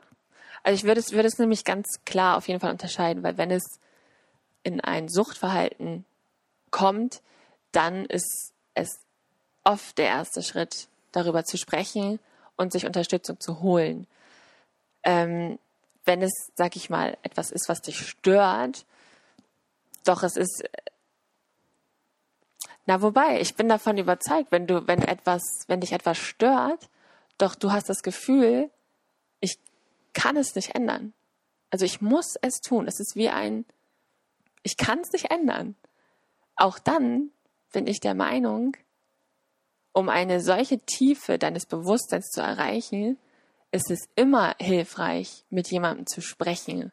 Und ist es immer hilfreich, bestimmte Fragen, sei es auch erstmal nur von Freunden, das muss ja nicht sofort der Fachmann oder Fachfrau sein, doch das Sprechen bringt dir erstmal selber Klarheit. Denn wenn du das erste Mal laut aussprichst, was dich zum Beispiel stört oder was du denkst, der du bist oder was du nicht sein möchtest, wenn du das laut sagst, ist das für dich auch zum ersten Mal hörbar und es wird dich berühren und du wirst es dann auch spüren, ob das die Wahrheit ist oder ob es nicht auf Resonanz in dir stößt. Und wenn zum Beispiel jemand laut sagt, ich bin dick und du glaubst, ich bin zu dick, dann wird dich das in dem Moment berühren und du wirst vielleicht eine Emotion haben oder du wirst weinen, aber es wird dich treffen, weil es dann die Wahrheit ist, die du über dich selber denkst. Und dieses laute Aussprechen ist in, hat, hat immer einen, ja, einen Effekt auf das, auf, auf die Innenwelt eines Menschen. Deswegen Mit anderen Leuten. Genau, das, genau deswegen sprechen. sehe ich es e- eigentlich egal, ob jetzt ähm, Sucht oder nicht Sucht, finde ich es immer wichtig, Äh, darüber ja, zu stimmt, sprechen. klar. Also ja, denke ich, ist Also dann ein guter sprechen ist Punkt. auf jeden Fall ein wichtiger, wichtiger Schritt, sich das selber erstmal einzugestehen durch das Aussprechen, mit anderen Menschen darüber zu sprechen, denn es wird auf jeden Fall Menschen auf der Welt geben, die ähnlich, also sich in einer ähnlichen Situation befinden oder sogar ähnlich denken. Und das ist oftmals eine ganz große Erkenntnis, dass ich bin nicht allein. Und wenn der Mensch erstmal das erste Mal spürt, ich bin gar nicht der einzige Mensch auf der Welt, der so denkt oder der das so, der so ein Verhalten an den Tag legt oder der sich so über sich selber ärgert, dann ist auch, hat auch das erstmal einen Effekt auf dein Leben, auf deine Gefühlswelt, auf deine Innenwelt. Und wenn du nach und nach immer öfter zu dieser Erkenntnis kommst, ich bin nicht allein und ich bin nicht anders, ich bin nicht falsch, ich bin nicht schlechter deswegen, ich bin ja auch nicht dumm deswegen. Wenn das nach und nach immer wieder passiert, dass diese Erkenntnis gesetzt wird, dann wirst du dich höchstwahrscheinlich auch öffnen. Also dann wirst du dich höchstwahrscheinlich sowieso stärker öffnen und mit Menschen darüber sprechen, weil es für dich ein ganz, ja, eine ganz große Bedeutung bekommt, diese Erkenntnis, die du teilen möchtest weil du das dann als sehr, sehr wichtig empfindest und es automatisch nach außen geben möchtest hm. und dann Leuten davon erzählen wirst. Also ja, dann glaube ich, also der mehrere Punkt und klar, Menschen als soziale, hochsoziale Wesen ähm, ist, glaube ich, die Interaktion immer gut, aber schon alleine schon dieses Aussprechen auch nochmal einen anderen tut mit einem selbst ganz, ganz viel und hat nochmal eine andere Perspektive. Aber genauso geben dir vielleicht die anderen Menschen nochmal eine andere Perspektive, ne, hattest du ja gesagt. Ja. Auch. Und alleine das Gefühl, vielleicht verstanden zu werden oder vor allem, dass du dieses, diesen Kritiker in dir da vielleicht auch eine andere Meinung haben. Wenn du dir schon selbst nicht genug ähm, Empathie geben kannst, selbst genug mitgefehlt, dann könntest du vielleicht andere Leute erstmal geben und das ist sicherlich auch ganz klar ein Punkt. Ja, ja. Und das, also kann ich wirklich aus tiefstem Herzen jedem nahelegen, das mal auszuprobieren, egal mit was. Es muss ja auch nicht sofort das das gefühlt Schlimmste oder Schwierigste sein. Du kannst ja auch mit, mit kleineren Situationen oder Dingen anfangen, die dich stören. Na gut, aber nehmen wir mal zum Beispiel einen, einen Punkt. Und es muss ja auch nicht immer, wie gesagt, müssen ja nicht gleich immer kritische Sachen sein oder wirklich kritische Sachen. Ja. Ähm, sondern ganz einfach sagen, es geht einfach um Verhaltensänderung. Und das Problem ist nun mal, ja, Verhaltensänderungen sind sehr, sehr schwer oft. Gerade wenn es irgendwie ja, tieferliegende oder irgendwie Gewohnheiten geworden sind. Aber zum Beispiel, oh, ähm, ich will mir ab, ich will nicht mehr so viele Filme gucken. Mhm. Das ist einfach, weil ich sage, oh, ähm, letztendlich, ja, der Film ist irgendwie ganz gut, aber danach habe ich wieder was gelernt und hätte lieber eigentlich was anderes gemacht. Aber mhm. in dem Moment, wenn ich davor bin, irgendwie habe ich doch den Drang auf der Vergangenheit und guck Filme. Mhm. Und wie mhm. kann ich mir das jetzt abgenommen? Dann kann ich mit Freunden darüber sprechen, okay, so, ich weiß nicht, ob es in dem Punkt so viel ändern würde. Mhm. Weißt du, weil es auch nicht. Ja. Ähm, darum ist es natürlich schwer, man muss immer gucken. Aber du hattest ganz am Anfang auch gesagt, dass es ganz oft darum geht, Systeme zu ändern, Gewohnheiten ja. und dann ein ja, System sich selbst zu schaffen. Ja. Dass man dann nicht mehr diese Handlung ausführen kann. Und hast du vielleicht noch irgendwie auch aus deiner Erfahrung, ich bin jetzt wirklich einfach ähm, neugierig, wenn dieser Gedanke hochkommt oder dieser Wunsch, oh, ich möchte jetzt einen Film gucken oder mhm. ein anderes Verhalten ausführen.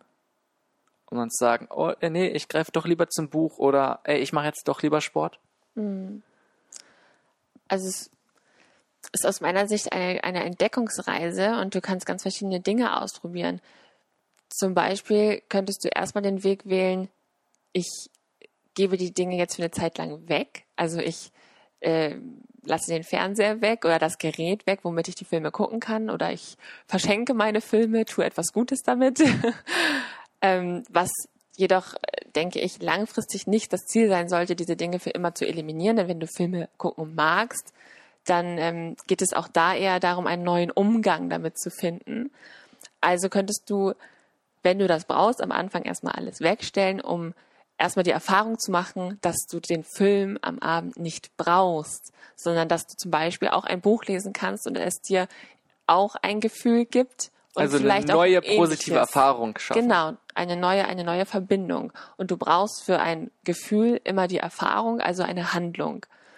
Und deswegen dieses Ausprobieren, etwas Neues zu tun, wird dir erstmal die Erkenntnis bringen, dass es auch andere Dinge gibt, die dir auch ein Gefühl geben, vielleicht sogar ein ähnliches Gefühl wie der Film. Und wenn du dafür brauchst, dass der Fernseher weg ist, dann stellst du ihn eben erstmal weg. Und das Ziel, also es könnte ja zum Beispiel auch das Ziel sein, der Fernseher soll da sein können. Ich möchte jedoch selber entscheiden, wann ich einen Film gucke und ich möchte es nicht jeden Abend tun. Dann würde ich, ja, gibt es auch verschiedene Dinge, die du ausprobieren kannst, zum Beispiel, wobei es dann auch sehr mit Regeln zu tun hat. Also es sollte, denke ich, immer von den Menschen an sich kommen und immer auch ein Bedürfnis da sein, was dann erfüllt wird. Und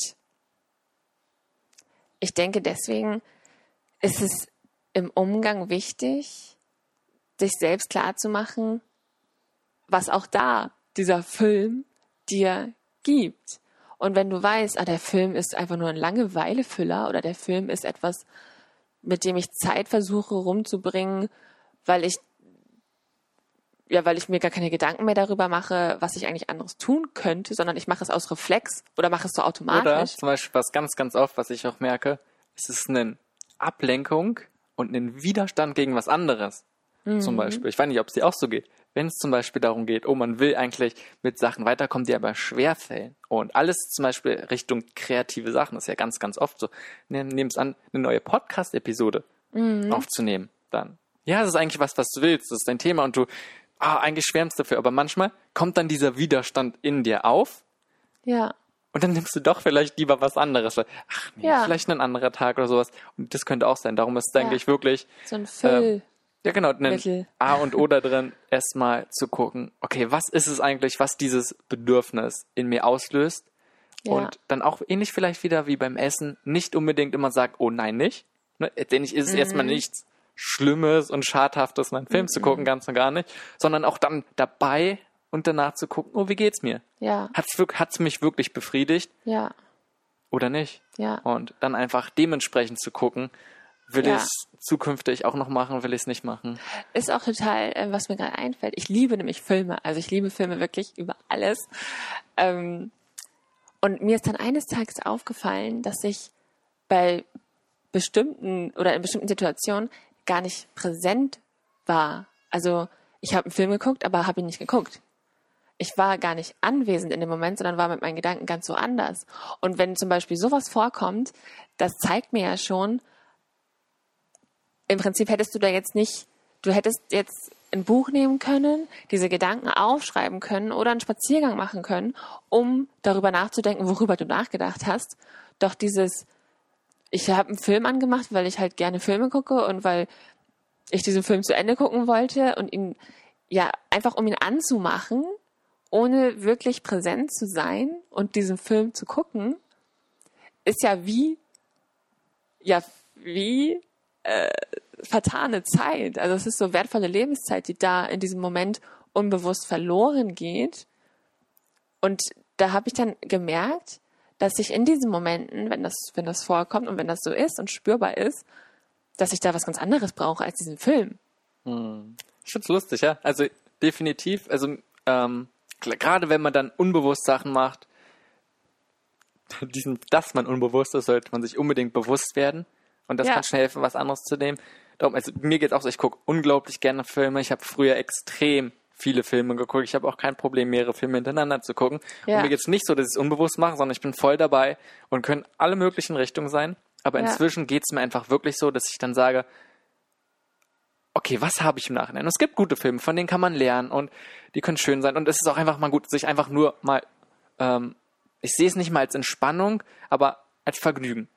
Und es ist gut. Leben soll doch bestehen, wir sollen ja. es genießen. Aber mir hilft es dann oft dabei, einfach zu gucken, okay, was will ich eigentlich wirklich im Leben? Was sind so mhm, auch genau. wesentliche Werte? Wo möchte ich hin? Ja. Was sind Ziele? Was ist eigentlich, was ich voranbringen möchte?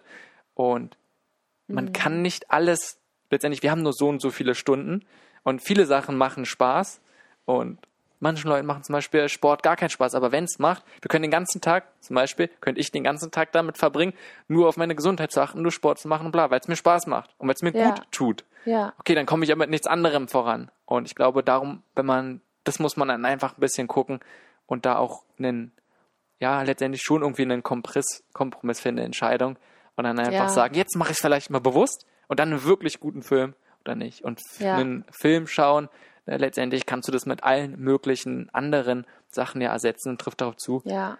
und vor allem auf Themen, die jetzt vielleicht nicht ganz so kritisch, ungesund, schädlich oder sonst was sind, die schon Ja.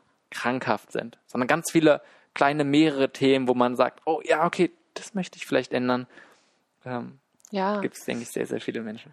was, was mir auch, also was mir auch gerade noch eingefallen ist, ich habe auch irgendwann, also als ich so ein bisschen wie eine, wie eine, wie das Leben aus einer größeren Perspektive angefangen habe zu betrachten, also wie ein, ja, ein begrenztes Geschenk von Geburt bis Tod, was halt wirklich begrenzt ist, das ist eine Tatsache, habe ich angefangen, vieles, also ich habe wirklich sehr viel reflektiert und sehr viel hinterfragt und habe dann zum Beispiel auch gefragt,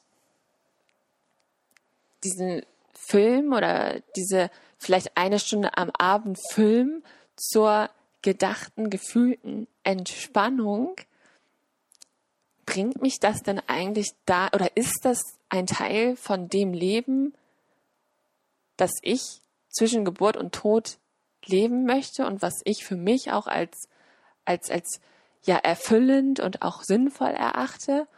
Oder was ist das für eine Tätigkeit? Also ist das eine Tätigkeit, die ich mache, weil ich sie mache? Oder ist das eine Tätigkeit, die mich wirklich erfüllt und mir ein Gefühl für dieses Leben zwischen Geburt und Tod gibt?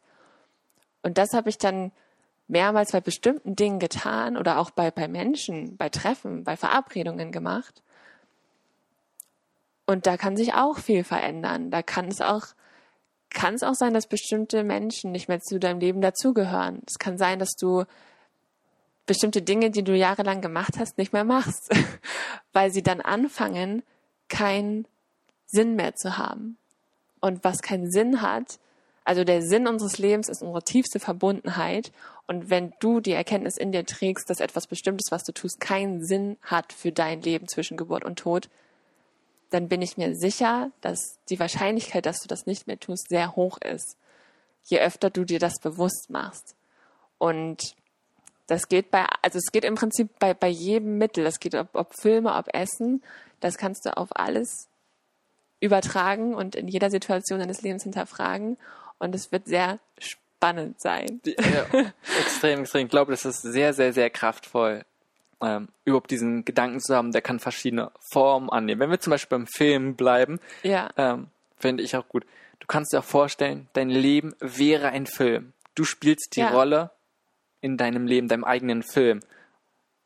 Was ist es, was du da drin machen willst? Was ist, was du für ein Leben führen willst? Was soll das für eine Art von Film sein? ja, Ist es, wo der Hauptdarsteller Filme guckt? Wahrscheinlich Genau. nicht der spannendste und schönste Film. ja, ja, Ansonsten eine andere Methode. Du hast ja ganz, ganz viele Punkte, einfach um sich bewusst zu werden, dass man letztendlich stirbt. Dein Leben ist begrenzt. Und wenn man einfach guckt, vom Moment der Geburt sterben wir. Das Ja. Leben mal anders betrachtet. Und ich fand die Metapher immer gut. Letztendlich ist das Leben so, als wenn du dich auf ein Schiff begibst, was den Hafen verlässt, von dem klar ist, dass es sinkt. Das Leben ist also, du begibst dich auf ein ganz klar sinkendes Schiff. Du weißt nicht wo und du weißt nicht wann.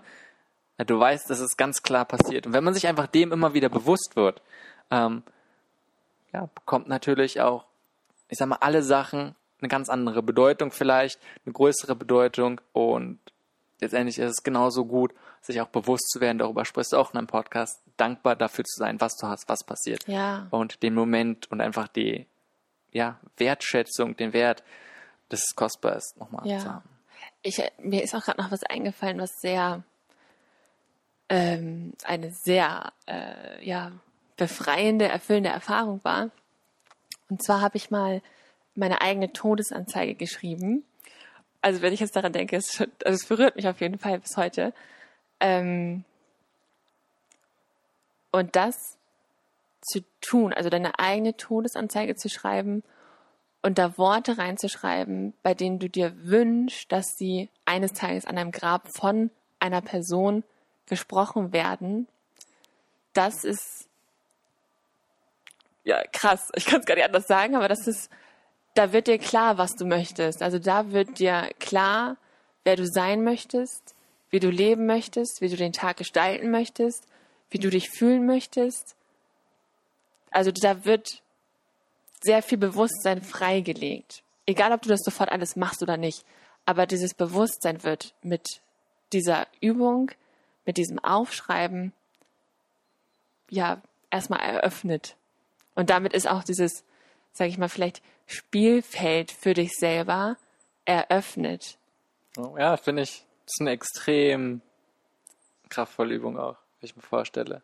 Also eigentlich läuft es darauf zurück, du stellst dir vor, okay, Ende des Lebens, bist gestorben, alle kommen zu deiner Beerdigung und was ist es? Ist denn nicht die Grabrede? Wie sollte deine Grabrede lauten? Was für ein Leben willst du geführt haben? Was für ein Mensch wird dort beschrieben? Genau. Und deine eigene Grabrede eigentlich schreiben. Ja, ja. Ja, werde ich auf jeden Fall mal machen und kann ich jeden ganz klar auch vielleicht mal dazu auffordern und ermuntern, das mal zu tun. Nicht Ja. schlecht. Uh, über die ganzen Themen, auch die wir gesprochen haben, läuft ja mehr oder weniger auch darauf zurück, die eigene Verantwortung fürs Leben zu übernehmen. Und Mhm. das ist so, ja, geht ums eigene Leben eigentlich um alle möglichen Themen. Ähm, Ja. Und trotzdem tun es viele Menschen nicht und immer wieder in diesen Reaktionen oder auch in den Gedankenmuster hängt, du gehst ja ganz oft zurück in diese Opferrolle.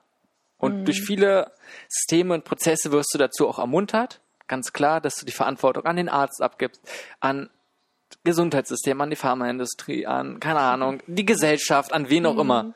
An die gibt man nun mal die Verantwortung ganz oft meistens einfach ab und Ja. sagt nicht, okay, hey, ich bin es, der aktiv werden muss und keinen anderen interessiert, was ich mache, wie ich bin oder sonst was, sondern ich muss für mich einstehen. Wie fängt man damit an? Das ist eine gute Frage. Also, ich habe das auch jetzt gerade wieder erlebt. Ähm, ich war jetzt die letzten fünf Wochen in einer medizinischen Reha, äh, ja, für die berufliche Stabilisierung und durfte es da auch sehen, wie viele Menschen als Opfer durchs Leben laufen und die Verantwortung an die Rentenversicherung abgeben, weil die haben mir doch jetzt diese Maßnahme gegeben, also muss doch jetzt da was passieren, was mir hilft.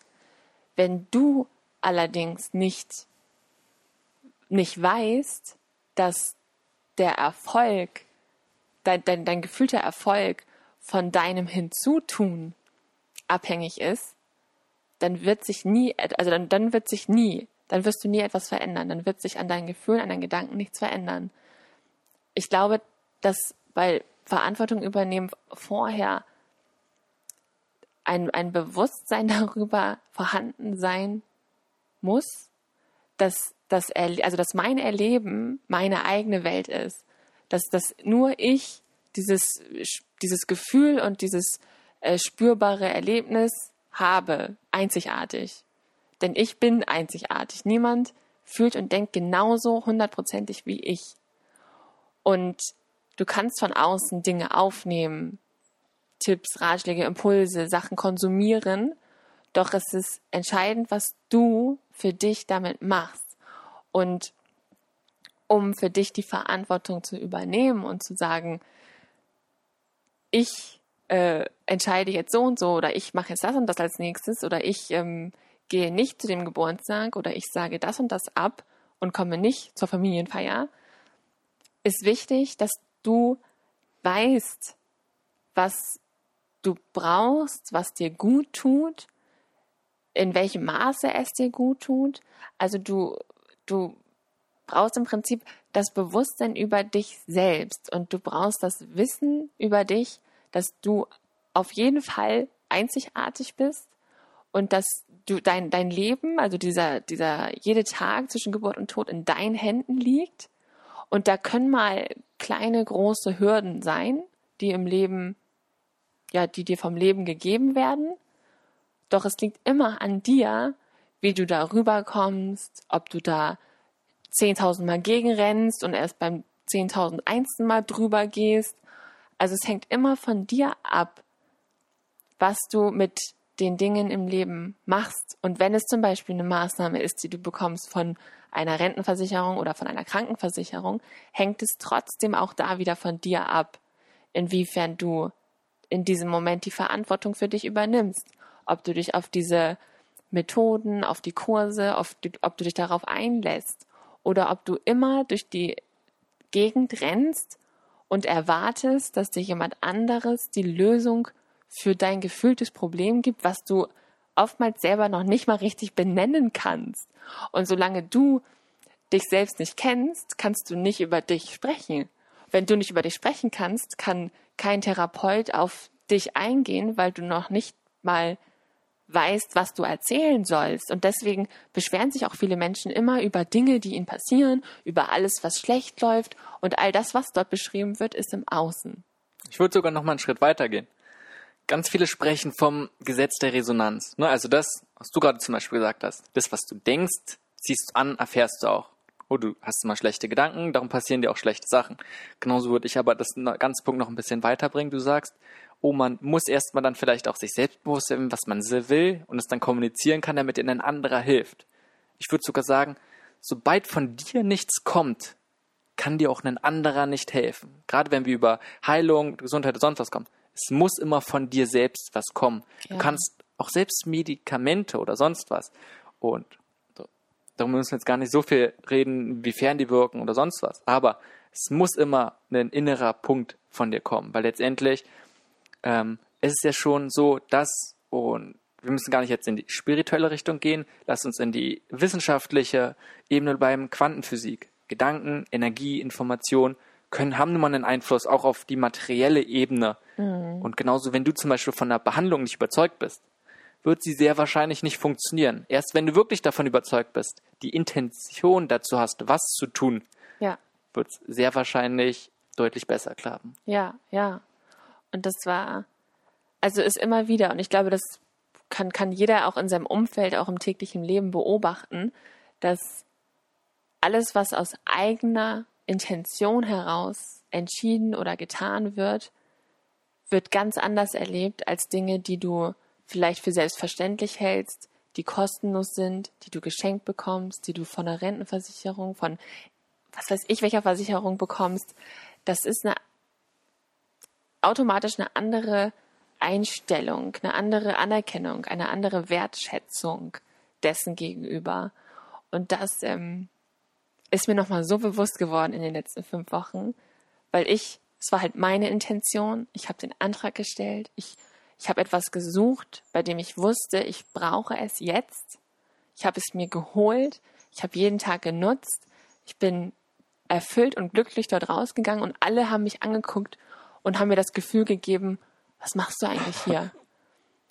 Und ja. das, das war eine Wahnsinnserfahrung, auch für mich. Glaube ich. Auch nochmal, vor allem jetzt, dadurch, dass du das in Vergangenheit ja, ich sag mal, solche Art von Dingen ganz anders erlebt hast, das ist eine ganz andere Perspektive, das jetzt nochmal anders zu erleben, glaube ich, dass es total wertvoll Wahnsinn. ist. Ja, ja. Und dann in dem Moment spüre ich dann heutzutage einfach so, ja, so pure Dankbarkeit dafür, dass ich diese Entwicklung machen durfte, dass ich diese Neugier haben durfte, diese Offenheit gegenüber allem, was mir begegnet ist, haben durfte, weil mich alles, ob das jetzt gut oder schlecht war, die Erfahrung, aber alles, was in meinem Leben passiert ist, hat immer ein Stückchen dazu beigebracht, also beigetragen, dass ich ja jetzt so bin, wie ich bin und ich meine, ich bin ja auch kein Fertig, ich bin ja nicht perfekt, ich bin Schon. ja nicht anders, ich bin ja nicht. Also es gibt ja kein, kein Ankommen. Ankommen, sondern ich, ich bin so neugierig und auch so gespannt, was, was weiterhin passieren wird, was ich über mich auch noch erfahren und entdecken werde, denn das Leben verändert sich stetig, das ist ja kein Stillstand. Und deswegen ist es auch so wichtig, nie stehen zu bleiben oder zu denken, ich bin jetzt fertig denn dann wird irgendwann wieder was passieren und du wirst eventuell zurückgeworfen und hast das Gefühl, du fängst von vorne an, auch wenn es nicht so ist. Doch gefühlt ist es dann oftmals dieses, oh, es war alles umsonst, ich fange bei Null an. Doch so ist es nicht. Und du gehst immer weiter und du darfst auch immer weitergehen und du darfst auch immer weiter an dir arbeiten. Du wirst immer wieder neue Sachen über dich erfahren und gar nicht erst zu denken, du könntest mal perfekt sein oder fertig sein, das bringt dir so viel Leichtigkeit und so viel Freude auch an Entwicklung, dass es dir ja nicht schwerfallen wird, dich darauf einzulassen. Auch in der Zukunft nicht. Hm. Gut. Ähm, ich finde es fast schon einen guten Abschluss, aber ich kann dich nicht gehen lassen, bevor wir nicht wenigstens ganz kurz über Verletzbarkeit gesprochen haben. Das ist eigentlich, denke ich, ein riesengroßes Thema. Ich weiß nicht, ob du schon viel darüber gesprochen hast, aber einfach erstmal für dich. Letztendlich ist es ja ein großer Punkt über die ganze eigene Vergangenheit und gerade über, ich nenne es mal sensible Themen zu sprechen. Mhm. Einfach also Verletzbarkeit für dich. Ähm, einfach du da ganz kurz vielleicht deine Erfahrung und welche Bedeutung es in deinem eigenen Leben hat und aber was du auch allgemein denkst, welche Bedeutung es im Umgang mit solchen vielleicht sensiblen Themen hat oder allgemein im mhm. Leben für andere Menschen. Mhm. Also für mich war es ein großer Schritt und es war schon ein Gefühl von, ich mache mich verletzbar. Doch im Prinzip mache ich mich verletzbar, wenn ich bin, wie ich bin. Das war mein Gedanke, als ich auch angefangen habe, zum Beispiel mit dem Podcast, weil ich dann darüber gesprochen habe, wer ich bin. Und gleichzeitig war es ein Gefühl von, ich mache mich jetzt verletzbar, weil wenn alle Menschen hören können und wissen, wer ich bin, dann gibt es nichts mehr, womit ich mich schützen kann. Dann gibt es keine Ausrede mehr, mit der ich sagen kann, naja, es war ja klar. also, wenn ich bin, wie ich bin, dann mache ich mich verletzbar gefühlt. Und ich glaube, Verletzbarkeit wird oftmals, also ist so abgespeichert als negatives Gefühl, denn wer möchte gerne verletzt werden? Und gleichzeitig ist Verletzbarkeit ein ganz, ja, das Mittel, und das war es für mich, um mir selber näher zu kommen. Denn wenn ich mich öffne, und Verletzbarkeit hat ja was mit Öffnung zu tun, Definitiv. wenn ich darüber spreche, wer ich bin, was ich wirklich denke, also was ich wirklich, wirklich denke, was ich wirklich fühle, warum ich mich so und so verhalten habe, dann mache ich mich zwar verletzbar, doch gleichzeitig wird zum Beispiel dein Gegenüber auch spüren, dass du in diesem Moment du bist. Und aus, also aus meiner Erfahrung war es so, dass Verletzbarkeit hat auch Verbundenheit geschaffen. Indem ich mich nämlich gezeigt habe, mich sichtbar gemacht habe, darüber gesprochen habe, wer ich wirklich bin, habe ich gemerkt, dass ich dadurch Türen öffne und auch Menschen ganz anderen Zugang zu mir finden. Weil sie sich dann auch viel stärker verbunden fühlen, weil sie es spüren können, dass ich ich bin. Ja, und was heißt, ja, also ich glaube, dass, und am besten siehst du zum Beispiel in der Beziehung letztendlich. Mhm. Du musst dich ja, ja öffnen. Du musst dem die Möglichkeit geben, verletzt zu werden. Anders, ja. nur so schaffst du die Möglichkeit, dass was entstehen kann. Das ist halt gerade eine intime Beziehung irgendwie, dass Gefühle, dass Liebe entstehen können. Wenn du sofort sagst, oh nein, du gibst nicht ja. die Möglichkeit, verletzt zu werden, du hast wieder dieses Schutzschild, das nichts auf den Stachel irgendwie angreifen kann, weil du vielleicht in der Beziehung mal früher schlechte Erfahrungen gemacht hast, dann, ja. okay, gibt es nicht mehr die Chance, schnell verletzt zu werden, aber du ja. nimmst dir so, so, so, so viel einmal in Beziehung. Ansonsten sehe ich es immer wieder in der Gesellschaft auch, ja, über Emotionen spricht man oft nicht. Mhm. Ähm, ist einfach klar, du willst dich nicht verletzbar. Was? Du redest darüber wie, oh, über so sensible Sachen? Mhm. dann auch noch öffentlich? Mhm. Wildfremde Leute können das hören. Also, weißt du, ich kann nur vorstellen, ja.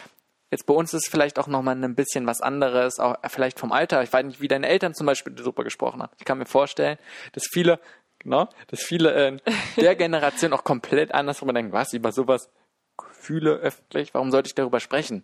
Ja. Ähm, das, ja. das finde ich total interessant, wobei es eine enorm wichtige Rolle gibt. Und erst wenn man sich wirklich öffnet, hat man auch die Chance für Heilung. Und ich weiß, du hast doch eine Podcast-Episode darüber geführt.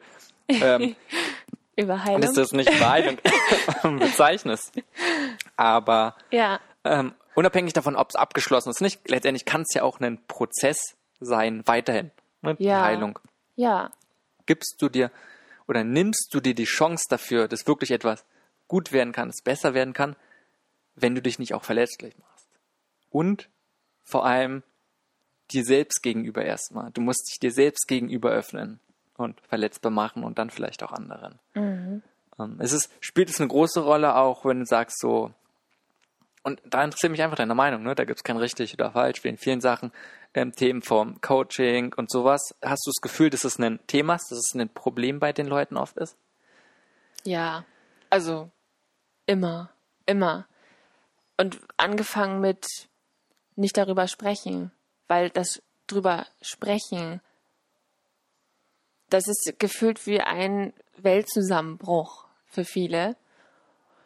Und ja, da spielt natürlich Verletzbarkeit eine große Rolle und verletzt, also verletzt sein ist ja ein Gefühl. Also es muss ja noch nicht mal was passiert sein. Du kannst ja auch verle dich verletzt fühlen, wenn ja etwas um dich herum geschieht, gesagt wird oder getan wird, was du selber zu einer Verletzung machst. Und ich glaube, Verletzbarkeit ist für, ja, für, für dein, dein Umfeld zum Beispiel, wenn es darum geht, darüber zu sprechen oder den Leuten zu erzählen, was, was mit dir los ist, dass du vielleicht ein Problem hast oder dass du Schwierigkeiten hast, das ist wie eine Andockstelle für Verbundenheit, für diese Menschen. Denn wenn du dich verletzbar machst, erst dann kannst du, also ist ja wieder wie ein Eingeständnis für dich selbst, wenn du es ausgesprochen hast. Gleichzeitig fühlt es sich total ungewohnt an, weil ach, das ist dann wie ein, jetzt bin ich angreifbar. Jetzt habe ich, jetzt habe ich gesagt, was mit mir los ist. Jetzt bin ich angreifbar. Was passiert jetzt? Du weißt es natürlich vorher nicht. Und dann kann, also es kann ja tatsächlich alles passieren. Du weißt es vorher nicht. Doch für dich ist dieses dich verletzbar machen ganz, ganz wichtig. Allein nur für dich, unabhängig davon, wie jetzt die Reaktionen sind, ist das für dich ein öffnender Prozess, weil du dir selber eingestehst, was mit dir los ist. Du öffnest dich selber den anderen Menschen gegenüber und du sagst deinem Unterbewusstsein, ich bin offen für zum Beispiel Unterstützung, weil du bereit bist, über dich selbst zu sprechen und über dich selbst sprechen heißt, du machst dich verletzbar. Und wenn ein Mensch bereit ist, über sich selbst zu sprechen, über seine tiefsten Gedanken oder gefühlten Probleme zu sprechen, dann ist das automatisch ein Zeichen dafür, dass du jetzt auch Unterstützung annehmen kannst, weil du mit Menschen darüber sprechen kannst. Und wenn du darüber sprichst, dann wird es Menschen geben, die dir Impulse mitgeben, auch Antworten geben. Ob es deine Antwort ist, das kannst du dann wiederum herausfinden durch Ausprobieren, durch Weitergehen. Doch das Sprechen und dich verletzbar machen, dich zeigen, so zu sein, wie du bist, ist aus meiner Sicht eine riesengroße Befreiung. Also das ist auch witzig, weil ich da, ich habe da lange nicht mehr drüber nachgedacht, weil ich es nicht mehr als, es fühlt sich nicht mehr verletzbar, also es fühlt sich nicht wie eine Verletzung an. Aber genau ist der Punkt. Ich glaube, das ist so ein bisschen counterintuitive, dass du denkst, du machst dich verletzbar, was du auch machst, gibt es die Möglichkeit, verletzt zu werden. Du öffnest dich, aber dadurch nimmst du diesen ganzen Themen auch die Kraft, weil du gibst es ja. bereitwillig nach außen. Ja. Du zeigst es. Und wenn jetzt jemand zum Beispiel mit dir über ja deine Geschichte, über deine Essstörung das was spricht, ist es nicht mehr, oh, oh, oh, weißt du, du bist verletzt und du verteidigst, gehst vor den verteidigst, sondern genau. oh, offen, oh, ey, interessiert sich jemand dafür und genau. du redest gerne darüber. Du nimmst also diesen ganzen Themen einfach die Kraft. Genau, genau. Du bist dadurch weniger verletzt bei deinem. Ja. Hey, ja, klar. Und? Ja. Wo ist das Problem? Ja. Und andere gehen damit dann dadurch auch ganz anders auf ja. um. Auch in Beziehungen ist es auch zu beobachten oder auch spürbar, denn da wird ja auch ganz oft, ach, dann sagt der, sagt der Partner zum Beispiel, ich bin morgen mit den Jungs verabredet. Du hast dir vielleicht vorher schon gedacht, oh, morgen Abend, schöner Abend, äh, zu zweit, äh, was kochen, gemeinsam essen. Und in dem Moment ist das auch, also irgendwo bist du auch ein Stück weit in dem Moment verletzt durch diese Aussage und kannst dich verletzt fühlen, weil du dann entweder denkst, oh toll, der will keine Zeit mit mir verbringen oder der möchte lieber mit seinen Jungs was machen als mit mir. Oh, was mache ich denn jetzt? War alles umsonst, habe ja schon eingekauft. Also irgendwo ist, kann das auch eine Art von Verletzung in dir auslösen gefühlt. Doch das ist ja, du kannst ja in dem Moment zum Beispiel auch sagen, ach Mensch, Das ist aber schade. Ich habe mir jetzt die letzten zwei Stunden ganz viele Gedanken darüber gemacht und es wäre mir richtig wichtig gewesen, dass wir morgen nochmal zwei Stunden zusammen verbringen, weil wir uns jetzt eine Woche nicht gesehen haben oder auch ohne Begründung. Doch wenn du, wenn du dein, ja, diese Verletzbarkeit spürst und auch aussprechen kannst, deinem Partner gegenüber, was jetzt gerade in dir passiert ist, dann wird sich erstens dein Partner ganz anders abgeholt fühlen, egal was danach passiert, ob er es absagt oder nicht, das, darum geht's nicht.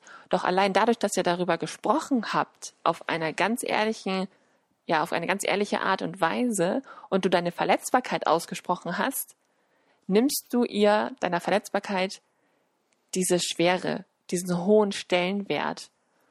Und auch da, je öfter du das machst, desto leichter fällt es dir, desto leichter und schneller wirst du darüber sprechen und auch deine Gefühle und Gedanken aussprechen.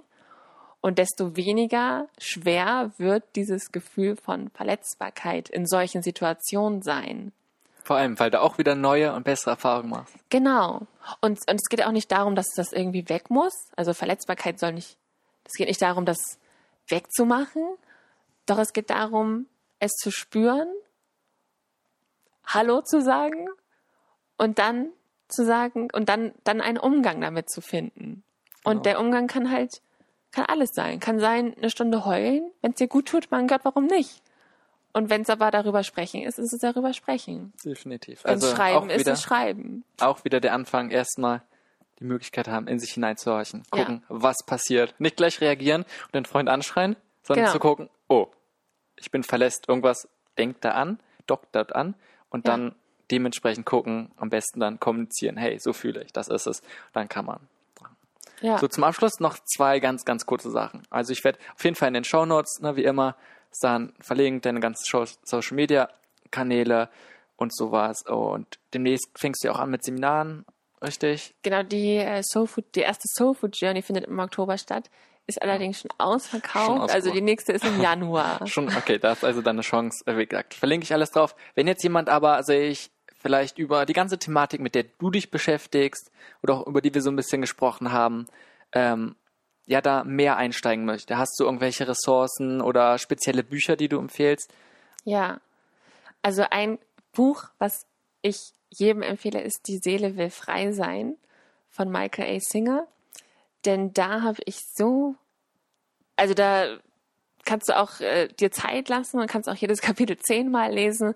Du wirst immer wieder etwas Neues bei dir selber entdecken und es geht wirklich nur um dich, um diesen Blick nach innen richten, um dieses vollständige Bewusstsein deiner selbst zu, zu sehen und das finde ich, ja, Okay, die Seele will frei sein. öffnend. Das, äh, ja, genau, das Buch. Und was ich damals gelesen habe, war das Kaffee am Rande der Welt. Das Café am Rande der Welt. Okay. Mhm, Das fand ich auch sehr spannend. Das war, ich, ich weiß nicht, ob es der Vorgänger oder der, der Nachgänger von ähm, The Big Five for Life ist. Also es ist entweder der Vorgänger oder der Nachgänger. Ähm, doch es ist eine Geschichte, also es ist jetzt kein, kein Sachbuch, sondern es ist eine Geschichte von einem Mann, dessen Leben sozusagen beleuchtet wird und beschrieben wird. Und während des Lesens wirst du dich darin eventuell ab und zu wiedererkennen und gleichzeitig auch Erkenntnisse über dich selbst erlangen am Lesen dieser Geschichte von diesem Mann. Und das fand ich sehr, ja, inspirierend. Da geht es auch um alle Themen wie Verantwortung übernehmen, das eigene Leben gestalten, ähm, die eigenen Gedanken wahrnehmen und sich wirklich seiner eigenen Welt bewusst werden. Okay, ja, finde ich gut. Ähm, zum Schluss noch, was ist eine Frage, die du dir wünschst, dass andere Leute dir viel mehr stellen? Die sie mir stellen oder sich stellen? Dir. Mir. Eine Frage, die mir. Mm. Oh, ich wünsche, dass mich mehr Menschen fragen würden, was ist tatsächlich eine Essstörung? Weil ich es immer wieder leider erlebe, sehe und auch ähm, ja, mitbekomme, dass es ganz anders dargestellt wird und auch ganz anders äh, beschrieben wird über zum Beispiel Medien, Social Media und so weiter. Denn es hat eben nichts mit Schönheitsideal, auch nicht mit Körperbild, also im Kern nicht, ähm, nichts damit zu tun. Und deswegen wünschte ich, dass sich mehr Menschen mit der Tiefe dieser Thematik beschäftigen würden. Oder vor allem überhaupt, was ich ganz oft sehe, Leute reden über was, ohne sich damit zu beschäftigen, worüber sie überhaupt reden. Im Sinne von, okay, was ist das eigentlich, was du gerade sagst? Darum finde ich es ganz, ganz wichtiger Punkt. Bei mir auch immer, wir, wir reden ganz viel über Gesundheit und die wenigsten machen sich überhaupt Gedanken, was ist Gesundheit. Aber das ist gesund, das ist gesund, das ist ungesund, aber zu gucken, oh, was ist überhaupt Gesundheit? Nein, darum oh, finde Ja. ich einen ganz, ganz interessanter. So, zum Schluss kannst du nochmal die Hörer zu was auffordern. Hast du da irgendwas, wo du sagst, was sie heute, wenn sie es hören, machen sollten oder irgendwas, einfach für Bereicherung des Lebens, so eine kleine Sache auffordern? Ja, also wenn ihr es jetzt gerade gehört habt, dann geht jetzt einfach mal raus oder auf jeden Fall an die frische Luft und nehmt einfach mal einen ganz, ganz, ganz, ganz, ganz tiefen Atemzug und konzentriert euch dann auf eure Ausatmung. Denn eure Ausatmung und das, was ihr da rauslasst, macht Platz für Neues, macht Platz für frische Luft, macht Platz für Freiheit, macht Platz für Leben, macht Platz für Energie und sich darauf zu konzentrieren, Luft rauszugeben, um Platz für Frische zu machen, für neues Leben zu machen in dir. Das könnt ihr jetzt alle machen. Super, danke dir. Das war eine weitere Episode vom Simon McSchubert Podcast. Ich hoffe, dir hat die Episode gefallen und du kannst einiges davon mitnehmen. Wie immer findest du in den Shownotes Informationen und Links zu vielen der besprochenen Dingen. Alle Shownotes findest du unter www.simonmcschubert.de slash podcast. Wenn dir gefällt, was ich hier mache, würde ich mich freuen, wenn du die Episode mit deinen Freunden teilst. Außerdem hilft mir jede weitere Bewertung bei iTunes, neue und interessante Gäste in den Podcast zu holen. Daher würde ich mich freuen, wenn du dir kurz die Zeit nimmst und meinen Podcast bei iTunes bewertest. Danke fürs Einschalten und bis zur nächsten Episode.